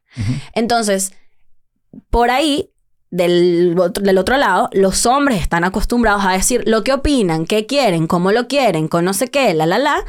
Y entonces eso les da un entitlement de yo me voy a subir al escenario a decir unas cosas porque igual la gente me va a escuchar porque estoy acostumbrado a que la gente me escuche. Exactamente. Entonces, ese es el origen del Men's Club. Sí. Por eso es que es- está diseñado, el sistema ya está diseñado para ser así. Y como dices tú, el, el- el- la comedia es como el ejercicio de libertad de expresión más puro que puede existir. Porque son, son pensamientos, son Exacto. observaciones, son tuyas, son Sí. cosas que pasaron por tu cerebro y, y pasaste un papel y lo llevaste. O sea, habla de ti realmente, de tu experiencia como ser humano en este mundo. Sí. Entonces, imagínate que, que, que veo yo que claramente hay menos mujeres haciendo stand porque de entrada confrontar ese peo este, sistemático, que además es un peo de software tuyo. O sea, confrontar ese peo, ya de entrada para las mujeres es, un- es una chamba. O sea, es una chamba. Si tú has, imagínate hacer las paces con una celulitis, que, que, que te, te pones un pantalón y ya. Sí, sí, sí. Imagínate hacer las paces con decir, tengo un coágulo que, que parece que aborté. Eh, ¿entiendes? Sí, el Como tema del que- self-awareness. es muy cabrón. Entonces a eso súmale lo difícil que es el ambiente de la comedia en términos de, de seguridad. Es tarde, hay borrachos, no hay tantas mujeres, los hombres son unos malditos acosadores sexuales, hay un tipo comiendo alitas que cree que porque pagó 50 pesos de cover puede opinar encima de ti, este, llegas al Open y te dicen, mira, hay 15 tipos antes que tú, te subes a la una y media de la mañana, entonces tú a la una y media de la mañana, coño, no tengo plata, entonces me tengo que regresar a Metrobús, entonces, coño, es un proceso Donde muchas mujeres dicen... No. "Ah, ah, Ya basta. No, Hay muchas mujeres, intento". Muchas mujeres, entonces sí siento que las Y para mujeres... un hombre ese es el plan. O sea, es el Normal. perfecto. Agarrar una de la Perfecto. mañana. Y Exactamente. me es el quedo con mis que panas, me quedo con mis panas cayéndome a birras aquí, todos somos panas, en cambio nosotras somos una que tienes que además entrar en el men's club y ser divertida para ellos. Exacto. Es ser un te decía, macho, ser un macho. Parte de ganártelos es lograr hacerlos reír a ellos. Entonces te conviertes un, un- eres tú otro del men's Claro. club. Yo le debo mucha, de mucho, o sea, yo le debo mi éxito realmente a que yo encontré un grupo de amigas que estábamos todas en el mismo plan. Cuidándose. cuidándonos y acompañándonos. Exacto. Porque luego me di cuenta que todas esas noches de Open, todas esas noches de nos regresamos juntas, mira, epa, vas hoy, tal, fue lo que hizo que siguiéramos. Porque capaz si hubiese estado sola y, y tengo una experiencia negativa, digo, ay, no quiero volver a pasar por esto, mejor no voy más, que es lo que le pasa a muchas chicas. Sí. ¿Entiendes? Y las mismas amigas nos apapachábamos hasta creativamente, que bueno, marica, el chiste no funcionó, pero vamos para adelante, no sé qué. Que a veces tú te vas al escenario y esto es así, llega un hombre y que, oye, tú deberías, este chiste, esto observa, cállate la boca, José Luis, nadie Sí. te preguntó. ¿Me entiendes? Deja de mansplain mi la O sea, estás haciendo un chiste del metro, desde hace 80 años lo están haciendo. Sí. No vengas aquí a querer tallerearme una Oh, estoy seguro que también hay hombres comediantes que les llega el huevón a, a corregirles, pero Sí, sí, sí, el- pero, pero me refiero a que ya de por sí tenemos un montón de cosas que estamos combatiendo y cuando llega otro hombre a querer invalidar tu idea, invalidar tu proceso o decirte no es suficiente o tal, no es lo mismo que llegue una pana y te diga, coño, este chiste no está funcionando, pero vamos a sentarnos y lo... ta-". Es un pedo de horizontalidad. Sí. Hay una cosa en la comedia entre hombres y mujeres que está cambiando. En Estados Unidos en realidad ya no es así. Bueno, al menos no es tan así. En México está cambiando. Eh, que es la verticalidad. ¿No? De las mujeres comediantes eran muy poquitas y, se, y algunas se colaban en el men's club y se ponían al mismo nivel y seguían estando las chiquiticas acá, ¿no? Y ya ahorita hay una horizontalidad muy cool Sí. por es un pedo generacional. O sea, los que estamos haciendo estando por en México, que estamos como más alineaditos y se siente más, más chévere, pues, digamos. Este, pero es duro a las Duro. chicas. Un tema que mencionas que es intenso porque pasa en cualquier men's club, de en Wall Street, en todas estas vainas donde hay demasiados hombres, porque siem- siempre uno culpa de que no, eso es, un- eso es tal raza, eso es tal eh, religión. No, es- usualmente son los hombres de esa raza de esa religión los que están causando peos, son los hombres los que, los que somos un desastre en el planeta, eso hay que admitirlo. Eh, que- se me fue la idea de lo que te iba a decir, pero no importa, ya. No, era algo, eh, no sé si tengo angustia, quiero escuchar. Acuérdate. No me acuerdo, coño. Bueno, yo te quiero echar un cuento que, que para mí. Ah, no, ya me acordé, Ajá, ya me acordé. Ánimo. El tema Éxito. de... Las eh, neuronas la- El celebrando. tema de la... Exacto, las neuronas conectando ahí. El tema de la... Del, y a veces el, el increíble ambiente sexual que hay de- en- dentro de un men's club y si entras como la única mujer solitaria, pueden pasar vainas muy coño de madres y muy intensas. Entonces hay un cuento que resulta cómico cuando lo escuchas, uno de estos cuentos famosos del Me Too, que es lo de Louis C.K. No sé si tú te acuerdas. o sea, Claro. Luis C.K. decidió abrir su pantalón y sacar su miembro frente a y Sarah mostrárselo Silverman. a unas mujeres. Entonces, eh, a mí lo que... A, a Sarah- el cuento es que yo me recuerdo es con Sarah Silverman, que es esta Ajá. comediante que amamos, es increíble. O sea, es la, la, la más dura que hay. Entonces, lo, lo realmente telling de, ok, Luis C.K. más allá de su talento de comedia, es un pervertido, un tipo que tiene issues, obviamente.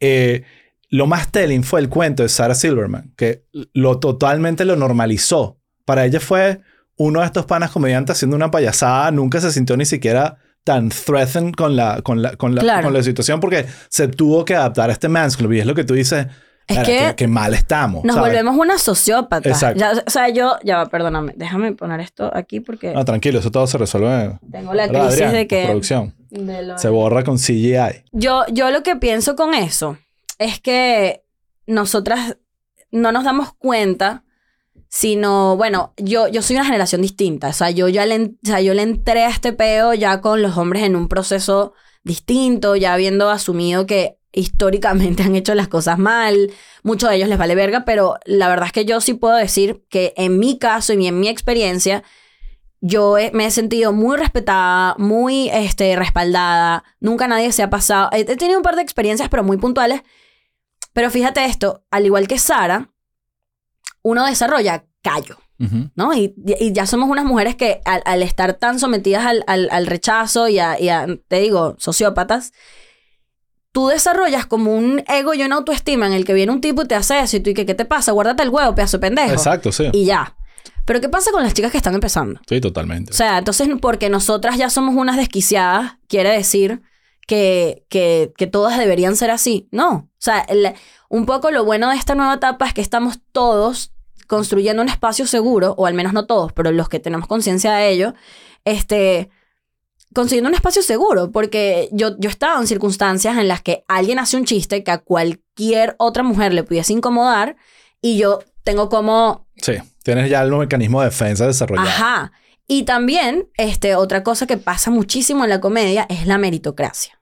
Tú te empiezas a ganar el respeto y los tipos se empiezan a comportar distinto. Claro. Que es una cosa que le tiene que haber pasado a Sara, a Ali, a todas estas, brother- estas mujeres eh, increíbles que ya lidian con estos brothers a diario y que estos tipos no les van a faltar el respeto porque además ellas dan risa, que es una cosa en la comedia espectacular, como los hombres te empiezan a respetar a medida trata. que das risa. Me acuerdo mucho, me preguntaban, ¿qué, qué, qué, qué defines como comedia? Cualquier cosa que dé risa. Sí, una vieja se cae por las escaleras y te ríes, ¿eso es comedia? Sí. Mira, vean este, vean, vean- este fenómeno que a mí me parece hermoso. ¿Cuánto comediante cabrón que da risa, bueno, famoso, pone a abrir su show a un vale verga que no da risa porque es su amigo? Sí.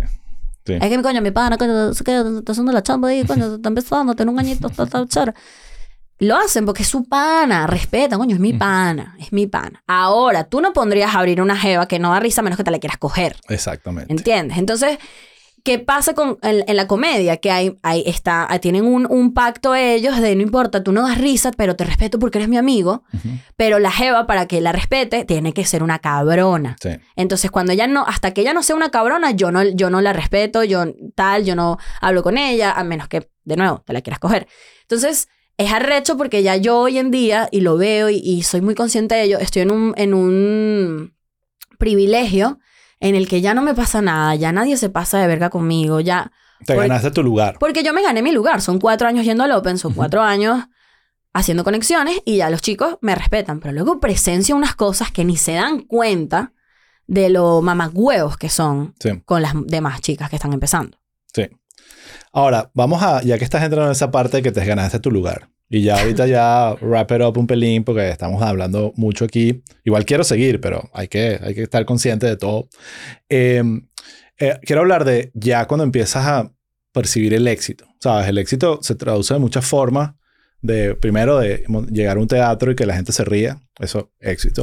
Éxito. Después que, Éxito. que lances un, un, un podcast y la gente lo vea y comente. Entonces, la primera cuestión que uno aprende es que el éxito es como se dice en inglés, un moving target. ¿Sabes? No, yo estoy seguro que si vamos a la poli de que se volvió a Venezuela al principio, probando impro, y le echas el cuento, esto es lo que así vas a estar tú en el 2023. Vas a estar y que no lo puedo creer, el sueño hecho realidad. Pero ahorita estoy seguro que no estás y que ya, ya lo logré, ¿sabes? Quieres más, ¿no? Entonces el Sí. éxito es como un moving target. Pero cuéntame un poquito de eso, ¿cómo, eh, háblame de, de en qué momento empezaste a sentir que, ya, esto está todo cuadrando, las cuentas están dando, eh, está yendo la gente al show. Eh, ¿Cuándo empezó a pasar eso en tu vida? Ok, primero que nada, me encanta que digas lo de la, echarle el cuento a la poli del pasado, porque yo siempre hablo de la poli del pasado. Cuando yo me la estoy pasando mal, yo me acuerdo de ella. Y digo, bebé, o sea, es que gracias por aguantar tanto, madre, porque gracias a ti es que estamos aquí tomándonos este café con leche de almendras, bebé. Claro. Gracias a ti, a que tú aguantaste vara. Entonces, sí me parece importante eso que dices, porque cualquier creativo tiene que agradecer, o sea, en el momento en el que esté, agradecerle a su yo del pasado, Sí. que aguantó, marico, y ahora puede pagar la casa gracias a que el del pasado se comió un atún con arroz, ¿no? Este, pero yo creo que el éxito para mí, o sea, ha sido darme cuenta que, más allá de decir lo logré, es darme cuenta que no estoy, no, no estoy teniendo baches. Mm, Exacto. O sea, hay momentos en los que de repente te sale una chambita y le agradeces con todo tu corazón y dices, verás, qué bueno que me salió esta chamba y te sientas a esperar a ver cuándo va a ser la próxima vez que tenga una oportunidad. Yo interpreto mi momento ahorita como ya no me siento a esperar que lleguen las oportunidades, voy a confiar en que me van a volver a llamar porque estoy haciendo bien mi trabajo. Ahora, con respecto al éxito y el moving target del éxito, no te voy a decir que me, me, no me, o sea, no te voy a decir que no quiero más, porque yo quiero todo. Claro. Y cada vez que alcanzo una meta, digo, "Ah, berro, si logramos esto, quiere decir que entonces lo otro que yo pensaba hace cinco años como algo demasiado lejano, no está tan lejano, está a dos, tres años. Claro. Si sigo así. O sea, a mí lo que me pasa es eso, es como que yo empiezo a, a ver más cerca Las- lo, lo armas por etapas, por, Yo- más que por un long term goal. Es como- Exacto, yo, lo, yo, lo, yo, lo, yo lo interpreto como este es el lugar en el que estoy ahora. ok. O sea, es decir, yo hace cinco años pensaba en llenar un teatro de 120 personas en Miami y me parecía una locura. Ujú. Yo lo hice hace dos meses. Yo estuve ahí. Y el día que yo lo hice, pensé en, ok, quiere decir que el año que viene hacemos uno de 300. Exacto. ¿Entiendes? Sí. Así lo voy viendo. Es como, yo sé lo que quiero. Eh, ¿Tuviste Marvelous Mrs. Maisel? No la he visto, pero todo el mundo me la ha recomendado. Vela, eh, a nivel de comedia, pésima. Pero, o sea, de los monólogos de, de Mitch, no dan risa. Pero en la historia, una cosa que me quedo es que Mitch, desde que empieza el proceso, ya dice: Yo me quiero morir haciendo esto.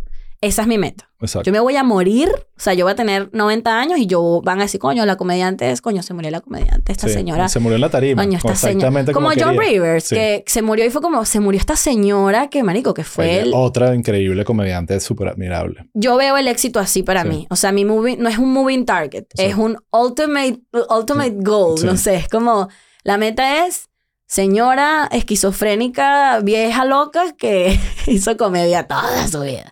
Qué fino. Eso es una, una buena manera de, de visualizar tu, tu... Porque es un poco el... Es cliché, pero es como el journey, es, el- es el proceso más que el, que el objetivo final. Es que estás, estás con- contenta con lo que estás haciendo y el camino que estás Y llevando. estoy en paz. Sí. Estoy en paz con la no comparación. Creo que salirme de la comparación me ha permitido también soñar más grande. Algo que la gente no habla es que cuando tú te dejas de comparar, dejas de pensar en el que, no, pero es que eso no va a ser posible porque yo no tal, porque es que a mí me falta esto, porque a mí no tengo tal. En la comedia es muy fácil compararse. Cuando te empiezas a dar cuenta que cada comediante tiene su propia voz y su... O sea, nadie realmente está compitiendo. Exacto. O sea, la comedia es como la música. O sea, Sí, tú... Bad Bunny no puede comparar con Metallica y son igual de cabrones. Sí, ¿Entiendes? Sí, Hay sí, lugar para los dos. Los dos llenan estadios, los dos son cabrones, los dos tal.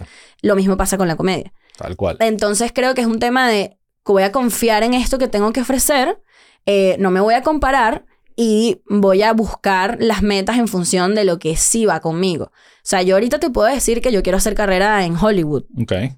Y hace cinco años, cada vez que lo pensaba, decía, coño, pero tú eres loca, chamo. Tú estás en Caracas. Exacto. ¿Cómo vas a hacer carrera en Hollywood? Tú eres loca. Y hoy en Porque día... es capas, son capas que le vas agregando a tu vida y ahorita ves como lo visualizas, hay como, o sea, son procesos de que A, B, C, D, pero lo estoy viendo. Y, me, y pasa muy bello. Eh, yo hace poco, bueno, gracias a Valerie, eh, tu mujer, Mi mujer, sí, Yo- así le digo yo también. tu, tu mujer, yo conocí a Erika de la Vega, que es la persona, es Messi para mí. Y una vez nos sentamos a comer cuando me la presentó y yo estaba ahí que no, y tal, que yo fui al mundial, tal, a Qatar. Y ella me dijo, ah, yo fui también a un mundial. Y para mí fue como que, mierda, Erika es esta persona que ha logrado estas cosas. Yo que le he seguido mucho la carrera a Erika, tienes muchas similitudes con ella. Muchas cosas de Ah. la radio, el tema de, ¿sabes? De, de Erika, encontrar, de encontrarte con la comedia también. Yo creo que, ¿sabes? Un proceso eh, eh, similar igual. a lo que voy es que cuando vas revisando como este, cosas que tú vas haciendo con personas que tú admiras que ya hicieron, no necesariamente tiene que ser un mundial, pero te vas dando cuenta que la gente que tú admiras también pasaron por esto. Sí. Entonces tú no te puedes comparar con esa gente porque tú estás, imagínate, ellos están nivel 20, tú estás en el 1, en el 3, el 4. Totalmente, totalmente. Entonces yo creo que de ahí mi éxito no es un moving target, sino es como, yo lo voy viendo como que, eh, mm, este año estamos aquí, luego vamos para acá, luego vamos para acá. Me encanta que hayas mencionado a Erika porque quiero cerrar la conversa con eh, justamente tú, cuando eras esa poli más niña, adolescente, eh, que veías a Erika como la vaina más increíble. La sigo viendo. La sigues viendo, pero en ese momento era, ¿sabes? Como que, wow, Erika. Eh, eh, usualmente la, la pregunta es como que le recomendarías a la gente que quiere hacer comedia, que está empezando y que está en ese struggle. Pero en tu caso creo que la pregunta tiene más sentido a- específicamente a las mujeres que están empezando en ese mundo, ¿sabes? Que, eh, que, que- que es lo que tienen que aguantar, qué es lo que tienen que prepararse, que, porque no hay una receta, hay mucho de suerte, hay mucho de oportunidades, no es un, no es un que, bueno, sigues este plan No, no. y lo vas a lograr. Y todo es contexto. Exacto, todo es contexto. Yo creo que lo que le diría a, y a, a las, a las evas sobre todo, pero en, en general, o sea, la gente que hace comedia y, y que está en el ejercicio creativo, es, primero que nada, mm, la historia no es la misma para nadie. Sí. O sea, creo que tienes que entender que no es personal. Es un peo 100% de, de... Es lo que está pasando, es el momento en el que estás. O sea, y, y no tomarte las cosas personal es lo que hace que, que, que puedas ha- eh, hacerlo. Ujú. Porque cuando tú empiezas a sentir, no es que el público, no es que yo, no es que el país, no es que el, es no sé qué, es que yo no soy tan bueno, es que yo soy feo, es que yo soy gordo. Es como, no, no es personal. O sea, haz la chamba. Sí. Insiste. No, es más, podrías argumentar un poco que la belleza podría jugar un poco en contra del comediante. O sea, Un- eh, sí. es como algo que, que, que simple, que abre tener puertas. Te, te puede abrir puertas, pero Yo puedo, puedo decir que por... no es un requisito. No, o sea, yo, yo, yo soy una mujer hegemónica y yo lo sé. Soy blanca, soy hegemónica. O sea, la gente me ve y es como que, ah, esta caraja se ve de una forma. Entonces ella califica para ciertas cosas. Pero las cosas que yo quiero hacer muchas veces, por cómo me veo, tampoco. Entonces, al final terminan, no termina siendo nada, nada, nada es absoluto, ¿no? Sí. O sea, no es un pedo absolutista, es un pedo de contexto, es un pedo de grises, por eso digo que nadie, nada se puede tomar personal. Y lo otro que diría es que, que enfrentes la incomodidad. Todo eso que te está incomodando, ¿por qué? O sea, cuando tú te subes al escenario y dices, no, es que me voy a vestir así porque no quiero tal, eso no es algo que te está pasando en el escenario, eso te está pasando en la vida. En la vida. Eh, Interesante. no es que no quiero hablar de eso porque, mm, porque no quieres hacer. La gente que dice "Es que yo no hago chistes de eso. ¿Por qué? Porque eso es un tema de conversación que tú no tendrías en una mesa con tus amigos. Entonces, yo siento que la, la, el- la- la mayoría de los comediantes que yo admiro, que veo, que me gusta lo que hacen, eh, están habitando la incomodidad de forma uf, a flor de piel, O marico. sea, todo. les, les, les encanta, ¿sabes? Tocar esos lugares. Y Hay algo del, del comediante de querer justamente tocar en donde duele. Y la incomodidad no es necesariamente Sí, donde duele. O sea, no es, no es la transgresión, es tuya. Exacto. O sea, con- es... Donde te duele a ti sali- sa- sacar ese tema. Y a medida que esa incomodidad se transforma en esto es mío y esto forma parte de mí, empiezas a, a ser un performer mucho más libre, mucho más sin juicios. Y entrar al escenario sin juicio usualmente rinde frutos buenos. La Sí. gente se da cuenta, la gente hace espejo contigo y dice, esta persona está cómoda, yo también me voy a relajar ¡fua! y me voy a reír. Sí, la autenticidad. Yo creo que eso es algo que tú puedes... Hay una película que recomiendo, eh, si no la has visto, que se llama Private Parts, de Howard, la, la historia de Howard Stern, Ah, actuada ok, por él ok. mismo, uno de mis ídolos. Eh, y él actúa, él hace sé su propio papel en la película, pero es una película fascinante y es una buena eh, ref- eh, eh, explicación, un buen ejemplo de cómo alguien puede lograr el éxito a través de encontrarse a él mismo. O sea, de decir, este soy yo y esto es lo que voy a hacer porque soy auténtico y literalmente fue, ahí fue que la gente empezó a escucharlo, ahí fue que se hizo famoso, ahí que todo explotó y, y se fue a la estratosfera. Hace rato que me preguntabas de como cuándo, cuándo lo de tu éxito, o sea, de que en qué momento. Yo creo que vino de ahí. O sea, un momento en mi vida en el que no, no te digo que esté al 100%, o sea, todos los días hay cosas que veo y me incomodan, todos los días hay cosas que me confrontan, todos los días hay cas que me quiero matar de la, de Sí. la inseguridad. Pero a medida que yo empecé a sentirme más cómoda conmigo, o sea, con la forma en que hablo, cómo me expreso, mis ideas, a no, a no juzgar tanto, verga, me empezaron a pasar cosas bien cool, bien bonitas. Ese es el mejor consejo que yo creo que puede tener cualquier persona. Y ojo, es mucho más fácil decirlo que lograrlo. Esa, esa, ese conflicto con uno mismo de ser uno mismo pareciera ser más Y- fácil de lo que es. Y antes de irnos, porque sé que estamos cerrando, pero es que le quiero dar un ejemplo a la gente. Cuando a mí me buquearon para Qatar, yo estaba en la, una depresión muy cabrona. Yo tengo síndrome de estrés postraumático y depresión este, clínica. Y en ese momento yo estaba en un episodio y estaba todo mi grupo ayudándome, me fui dando a mi papá, no sé qué, estaba mi novio pendiente de mí, yo, estaba como que muy en mi terapia. O sea, estoy en un proceso interno muy mío y yo no estaba haciendo stand-up, yo no estaba haciendo nada. Y cuando, las, para la gente que nunca ha lidiado con una persona depresiva o no tiene un trastorno de este tipo, a ti la depresión como que te quita tanta energía que no puedes fingir. Sí. Estás como en una locura, o sea, cuando estás en, en el Sí, sí. ¿no? Y yo me acuerdo que el productor de, de Qatar me llama, mira, Poli, te estamos buscando para esta chamba, no sé qué, yo, me quiero, yo quiero hablar contigo, entrevistarnos, ver si nos caemos bien, para ver si te propongo. Cosa cabrona, na- nunca nadie te dice esos niveles de verdad. tipo, te quiero conocer y si Ujú. vivíamos, te propongo. Sí. Si no, no. Y yo recuerdo ir a esa entrevista y decir, mano, yo estoy cansada. Yo estoy es mamá, yo no tengo ganas de estar fingiendo y cayendo bien. Yo voy a ser yo y voy a intentar caerle lo mejor que pueda a esta persona. Ujú. Y nos caímos buenísimo. Fluyó.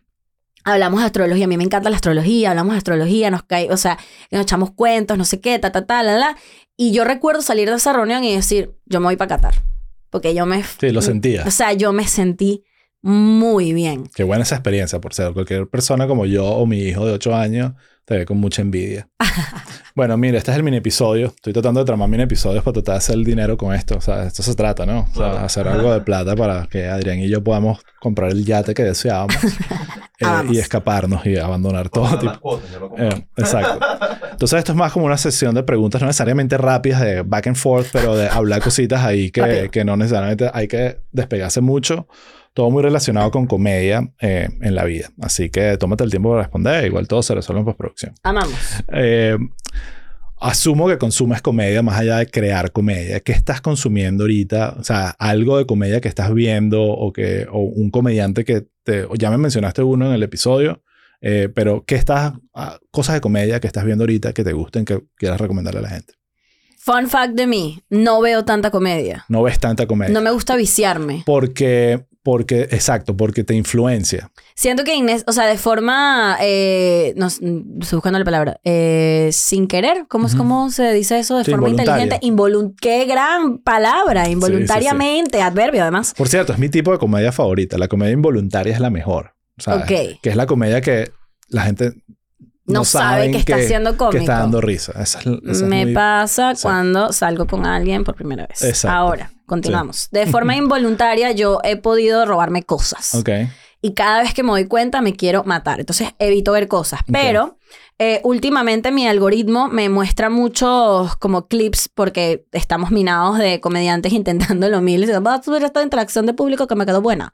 Y mm, eh, hay un canal que se llama algo así como Don't Tell Comedy. Y ponen muchos comediantes que están en ascenso. Como que están girando, no son mainstream, pero tienen su podcast, su cosita. Y por ahí siempre estoy conociendo comediantes nuevos. Hay una jeva que, bueno, no sé si es una persona no binaria. Creo que, no, creo que es se identifica como mujer. Se llama Robbie Hoffman. Ok. Buenísima, pero de que, wow. Cagada de risa. Hay una jeva que se llama... em, eh, María algo, ah, ahorita busco el nombre, pero como estas nuevas comediantes que son escritoras, que están cabronas, eh, Michelle Botó, estoy obsesionada con Michelle Botó. Ok. Eh, sí, hay una... Pero sí consumes comedia. sí Hannah consumes- Burner también me encanta, o sea, estoy como... Claro, pero consumo comedia desde el, desde Del el teléfono, TikTok, exacto. digamos. Exacto. Y estas mujeres están constantemente como subiendo contenido y lo que ellas suben, yo lo veo. Exacto. Eres una consumidora de plataformas más que de sentarte a ver el especial de stand-up Sí, no, no soy de ver un especial, no soy de ver un Series de podcast. comedias, cosas así, nada. Veo series, pero es que soy muy mala para ver series de comedia. Soy intensa. A mí me gusta ver una gente ahí llorando, un peo, un drama. Es es interesante, sí. Yo soy al revés, yo soy muy consumidor de comedia. Y puedo decir, por ejemplo, con, en el cine, sí, el formato de cine como Ujú. tal, es difícil. La comedia y el cine no son. ha- ha- Hay unas comedias legendarias, brutales, pero en general la mayoría de las películas de comedia son malas. ¿sabes? Sí, no. pones a ver. U- las últimas dos series que recomiendo que me, craquea- me craquearon de la risa, pero no sé si por las razones correctas. Es decir, es una comedia muy específica, es Beef, De Ali Wong, Espectacular. que yo solté carcajadas, pero lo estaba viendo con... Es muy origin, es muy único. o sea, había momentos en que yo me reí y dije, "Est- est- esto no le está dando risa a la gente, pero... Es dark comedy. Funny as fuck. Sí, sí, sí. Y eh, Insecure, de Issa Rae. Eso no lo he visto. Muy bueno. Qué risa, marico. O sea, además que yo la veía y siento que es un personaje que me escribieron a mí. Tipo, yo pude haber sido ese personaje. Me, me- bueno, no, porque es un, es un poco de la cultura negra aquí, pero amamos. ¿Recuerdas algún ataque de risa que te haya dado? O sea, eso es algo como que yo sí, yo tengo recuerdos de este. tienes, tienes recuerdos porque para mí eso es como que el, el placer más grande. O sea, que te dé un ataque de risa. ¿Tienes algún recuerdo? Sé que es una pregunta medio loca, pero. No, está bien. Yo recuerdo, aquí ahorita tengo tres ataques de risa que yo me iba a morir. Eh, Grecia Castillo, comediante, es de las personas más cómicas que existe. Cada vez que la veo tenemos un ataque de risa completamente innecesario. Em, pero nos reímos mucho porque cuando yo me molesto soy muy venezolana. O sea, se me sale el, la parroquia. Ok. Y entonces cada vez que yo me arrecho, este, y se me sale y ella me presencia, luego que me imita, es de las vainas más que me, me- me parto de risa. Otro momento es mi mejor amiga y yo de toda la vida, desde que tenemos 10 años, burlándonos de mi papá. El mejor plan, mi papá es un personaje, entonces nosotros nos burlamos. Pero risas así de horas. Esos son los mejores ataques de risa, los de que te dan en grupo del chiste interno. Volvemos. horas de chiste interno y el tercer ataque de risa más reciente que ubico perfecto porque fue eh, Fran Evia, un comediante mexicano. Fuimos a, a- de los mejores comediantes que yo creo que hay en el mundo. Ujú. Al menos es un comediante que me da risa, mucha risa a mí. Fuimos juntos a, a un festival de comedia en Costa Rica y el día de su función me mié. Literalmente, me mié. Qué, qué bueno que tenía la regla y un protector diario porque se me salió el pipí. Gracias, Qué Fran hermoso, Evia. qué hermosa imagen Ajá. en mi cabeza ahorita. Yes. Me mié. Gracias, Sí. Fran, por hacerme Y miarme. eso es el... Es el único hombre que me ha hecho miarme. El único. Ese coño, es el, Fran. el maximum compliment. Es como que me, me hice pipí. ¿Me mié? Sí, ¿Me eso es pipí? como que un comediante escucha eso y dice, ya, lo logré. O sea, Qué paz, qué, qué sabroso. Bueno, ya para cerrar aquí con las preguntitas, esto es más como un, te- un debate, que es un- el, el clásico debate entre los comediantes. Si tuvieses que elegir quién gana en una pelea, Ah. ¿el guion o el delivery? El delivery. Yo soy una mujer de delivery. Sí. A mí me caga esto y que coño, pero qué buena pluma, cállate la boca. Pero te dio risa, ¿no? ¿Verdad? Pues, No te, no te, a mí me da mucha risa los comediantes hombres, porque esto es muy de hombre, las mujeres no hacen eso. Que ven un comediante en un open y se sube y sube un chiste y no se ríen, pero dicen, coño, qué buen chiste. Sí, Y no se rieron, sí, pero agradecen la pluma. sí. Disculpa, ¿a ti te dio risa? No. No Entonces, funcionó. lo que te pareció fue una, una observación buena, brillante, pero no te dio risa. Exactamente. Entonces, es como que, ¿para qué? si me está haciendo pensar, entonces esto es una clase de, de- de- de- de- del colegio. No, es como cuando lees un libro y te estás leyendo un libro y dices, ¿y qué? Sí, que hay una diferencia entre ser eh, astuto, clever a la hora de escribir a ser cómico. Que algo realmente, incluso leyendo, diga, te salga una risa. Ajá. Estoy de acuerdo. Creo, o sea, creo que el guion es importante. Yo como guionista, o sea, siento que los comediantes más increíbles son los que saben hacer las dos cosas, de escribir bien. Y cuando digo escribir no es sentarse a escribir. Hay unos que escriben como Jay-Z en la tarima, pero van perfeccionando eso Claro. que tienen en su, en su cabeza. Eh, pero es imposible, a mi parecer, que un buen guion sobreviva un mal delivery.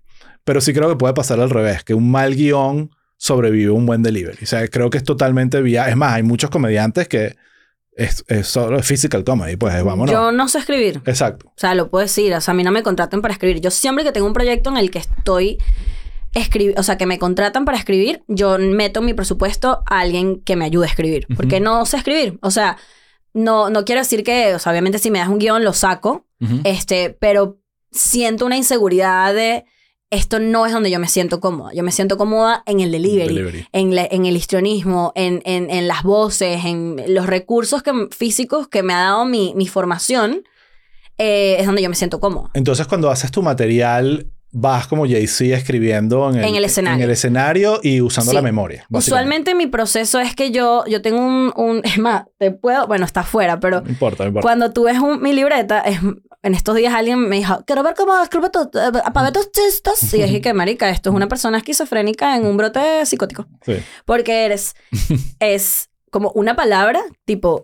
Voy a poner el ejemplo del coágulo, que Ujú. hace rato hice ese chiste. Coágulo. Y de repente, jaja, parece que aborté. Y de repente, nombre de persona, tal. Si alguien se consigue eso en la calle, queda traumado y llama a la policía. ¿Qué es, mami, qué es esto? Entonces yo lo que hago es que cuando subo a probar un chiste, recuerdo como mi idea cómica principal, un poco la platico, y luego empiezo como a buscar cuál, llevarlo a las últimas consecuencias hasta que digo, ay, aquí está, esta Sí. es la carne. Y hay que amasarlo. ¿Sabes? Sí, sí, hay que amasarlo y darle tres, tres o cuatro vueltas o más. Las porque- primeras veces que yo pruebo un chiste eh, hay silencio y hay tres momentos. Y esos tres momentos, como yo lo grabo, lo paso a, ahora sí a texto y empiezo a desglosar eso que ya funcionó y ahora eso sí lo subo y probablemente ahí ese es el día efectivo, Sí, el claro. segundo. Perfecto. Pero yo no, no sé escribir. Claro. Escuchándote ahorita, siento que es como ese proceso eh, hecho de una manera muy eh, de adentro de ti, pues como, como tú adaptaste ese proceso a cómo hacer el chiste. Eh, y también es un poco entender dónde, eh, cuáles son tus, este, dónde destacas tú. Yo me daba cuenta que había chistes míos que en términos eh, verbales, no, la gente no le daba risa. Entonces cuando yo empecé a hacer stand-up, yo decía, es que este chote no funcionó porque a la gente no le dio risa el remate. Pero de repente yo hacía una cara Ujú. y ¡pah! Funcionaba. explotaba. Sí, es, es muy subjetivo. Y entonces al final para mí fue como, yo me voy a subir a hacer esto eh, y, y veo. Y veo dónde está lo que la- lo que la- con lo que la gente conecta. Escucho, ya me di cuenta dónde está la- y ahí es que empiezo a trabajar Eh, cuando veo lo que a la gente le gustó. Sí, cuando consigues oro en la mina y que aquí Exacto. seguimos. Pero porque es lo que a mí me funciona. Ok, ¿quién gana? ¿El español o el inglés? a la hora El español, el español. Eso es un buen debate. Yo, de la yo- madre. yo no estoy tan seguro de eso. Sí, el español. Yo, yo, yo te admito que soy como un, un- un hijo del imperio que consumió de chiquito muchísima comedia. Ojo, también consumí muchísima comedia en español de, de chamo. Yo me acuerdo que eh, un, un día llegó a mi casa por fortuna un cassette de Emilio Lovera así eh, con el, el- el- el chiste clásico del, del, del- del carro de Drácula, todo. Pero yo tenía que sí 12 años y yo ponía eso en repeat. Entonces, pero, pero creo que me influenció mucho la comedia, sobre todo la... Pero te gustaba cuando lo escuchaste, Me fascinaba. Listo. Que no, no era lo que me pasaba con el Conde, que lo hablamos en el episodio, que no me gustaba su... Yo escuchaba sus discos, o alguien los ponía y yo decía, qué horror. Eh, eh, con, con Emilio no, porque Emilio tenía la capacidad de imitar, eh, pero también de ser el, el- el- el- chiste del carro de Drácula. Y cuando yo trabajé mucho con Emilio después, tuve el privilegio... Es demasiado bueno que nos acordamos y nos reímos El, porque es el demasiado privilegio bueno. de trabajar con él es escuchar todos esos cuentos Claro. que no, eso fue una vez que estaba no sé real. dónde en el interior y alguien echó ese cuento y yo dije, está bien, es una genialidad y lo empecé, Sí, ¿sabes? sí, como sí, que él era como que un, un buscador, así como esa gente que busca animales en la selva y vaina. Emilio era buscando chistes por, por el medio del país.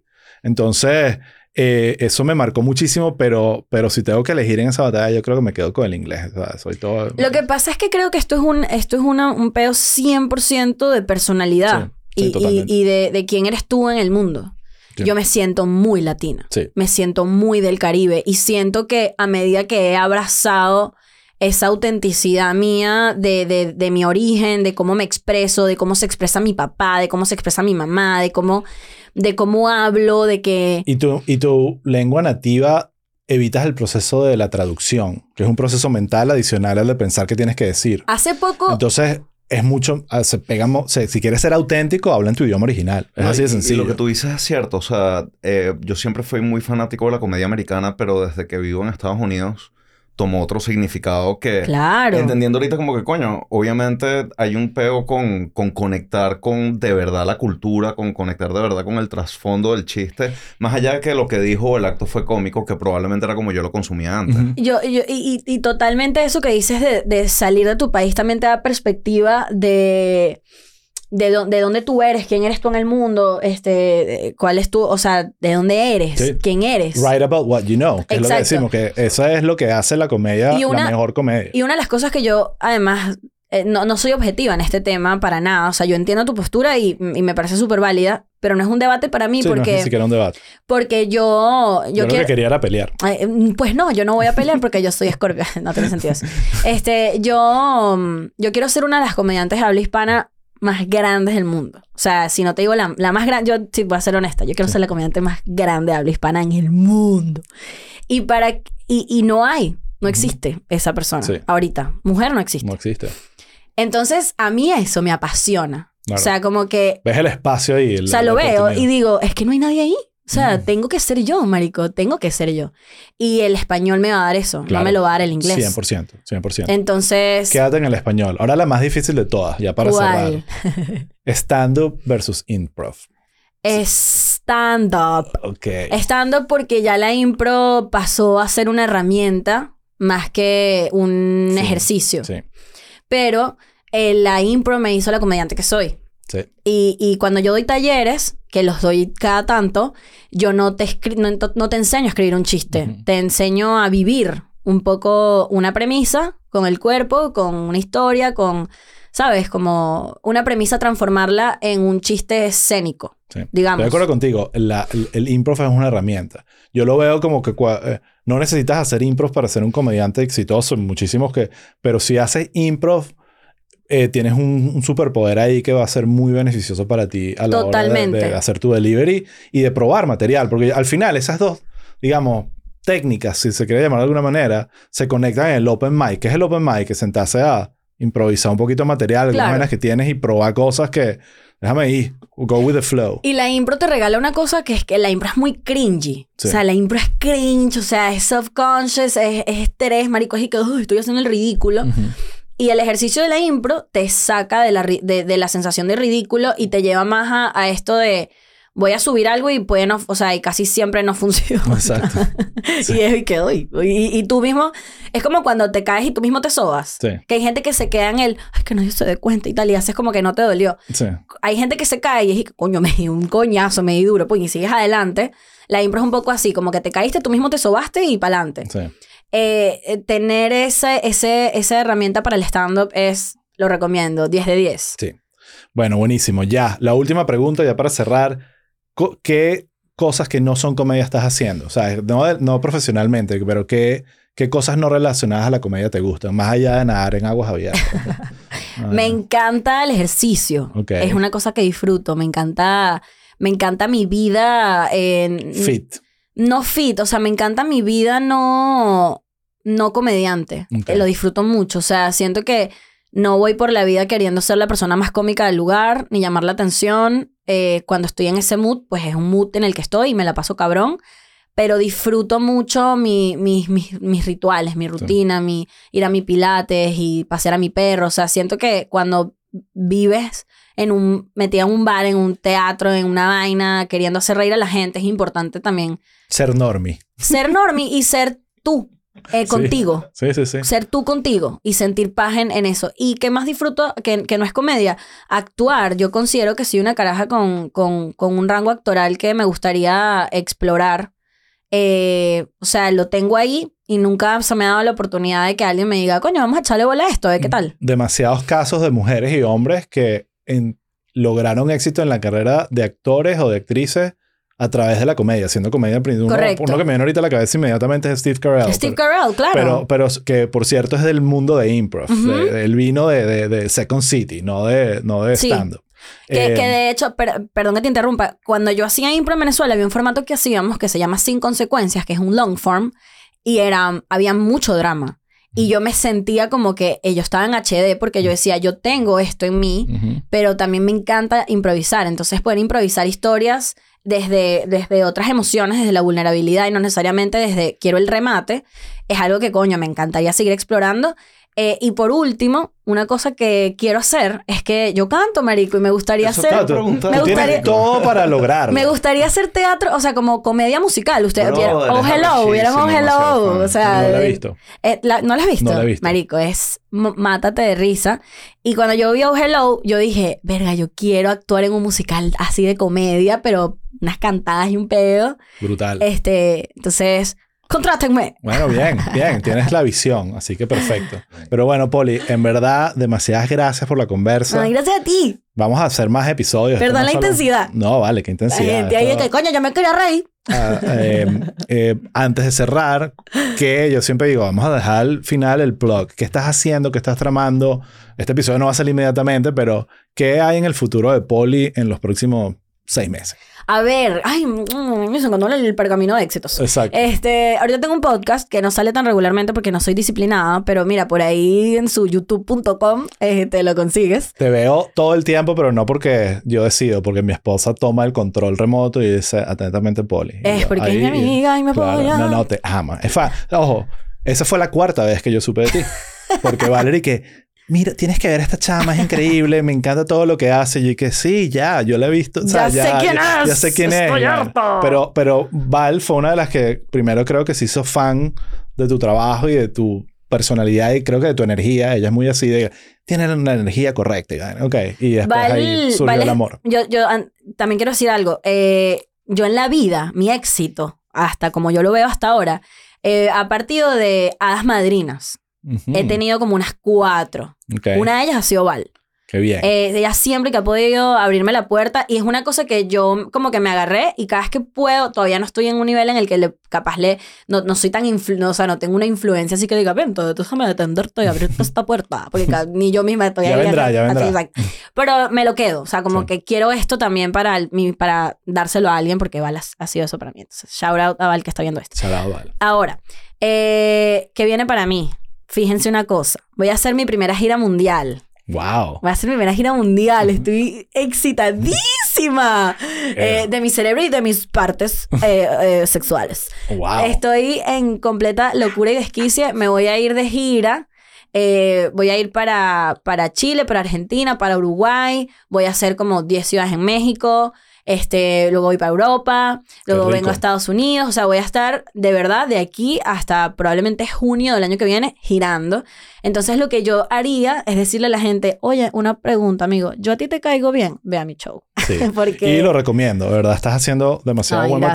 material. eh, eh, sonrisas garantizadas. Risas garantizadas. Y, y, y, y, y para toda la familia. No, mentira, no es para toda no la es familia. para todo. Bueno, pero fíjate que. Pero, pero es para... es- tiene rango, que es lo que hablábamos también. De ¿no? aquí a que salga el especial, porque yo grabé un especial y debería salir en las próximas dos semanas. O sea, de aquí a que salga esto, ya el especial habrá salido. Vete a YouTube, ve el especial.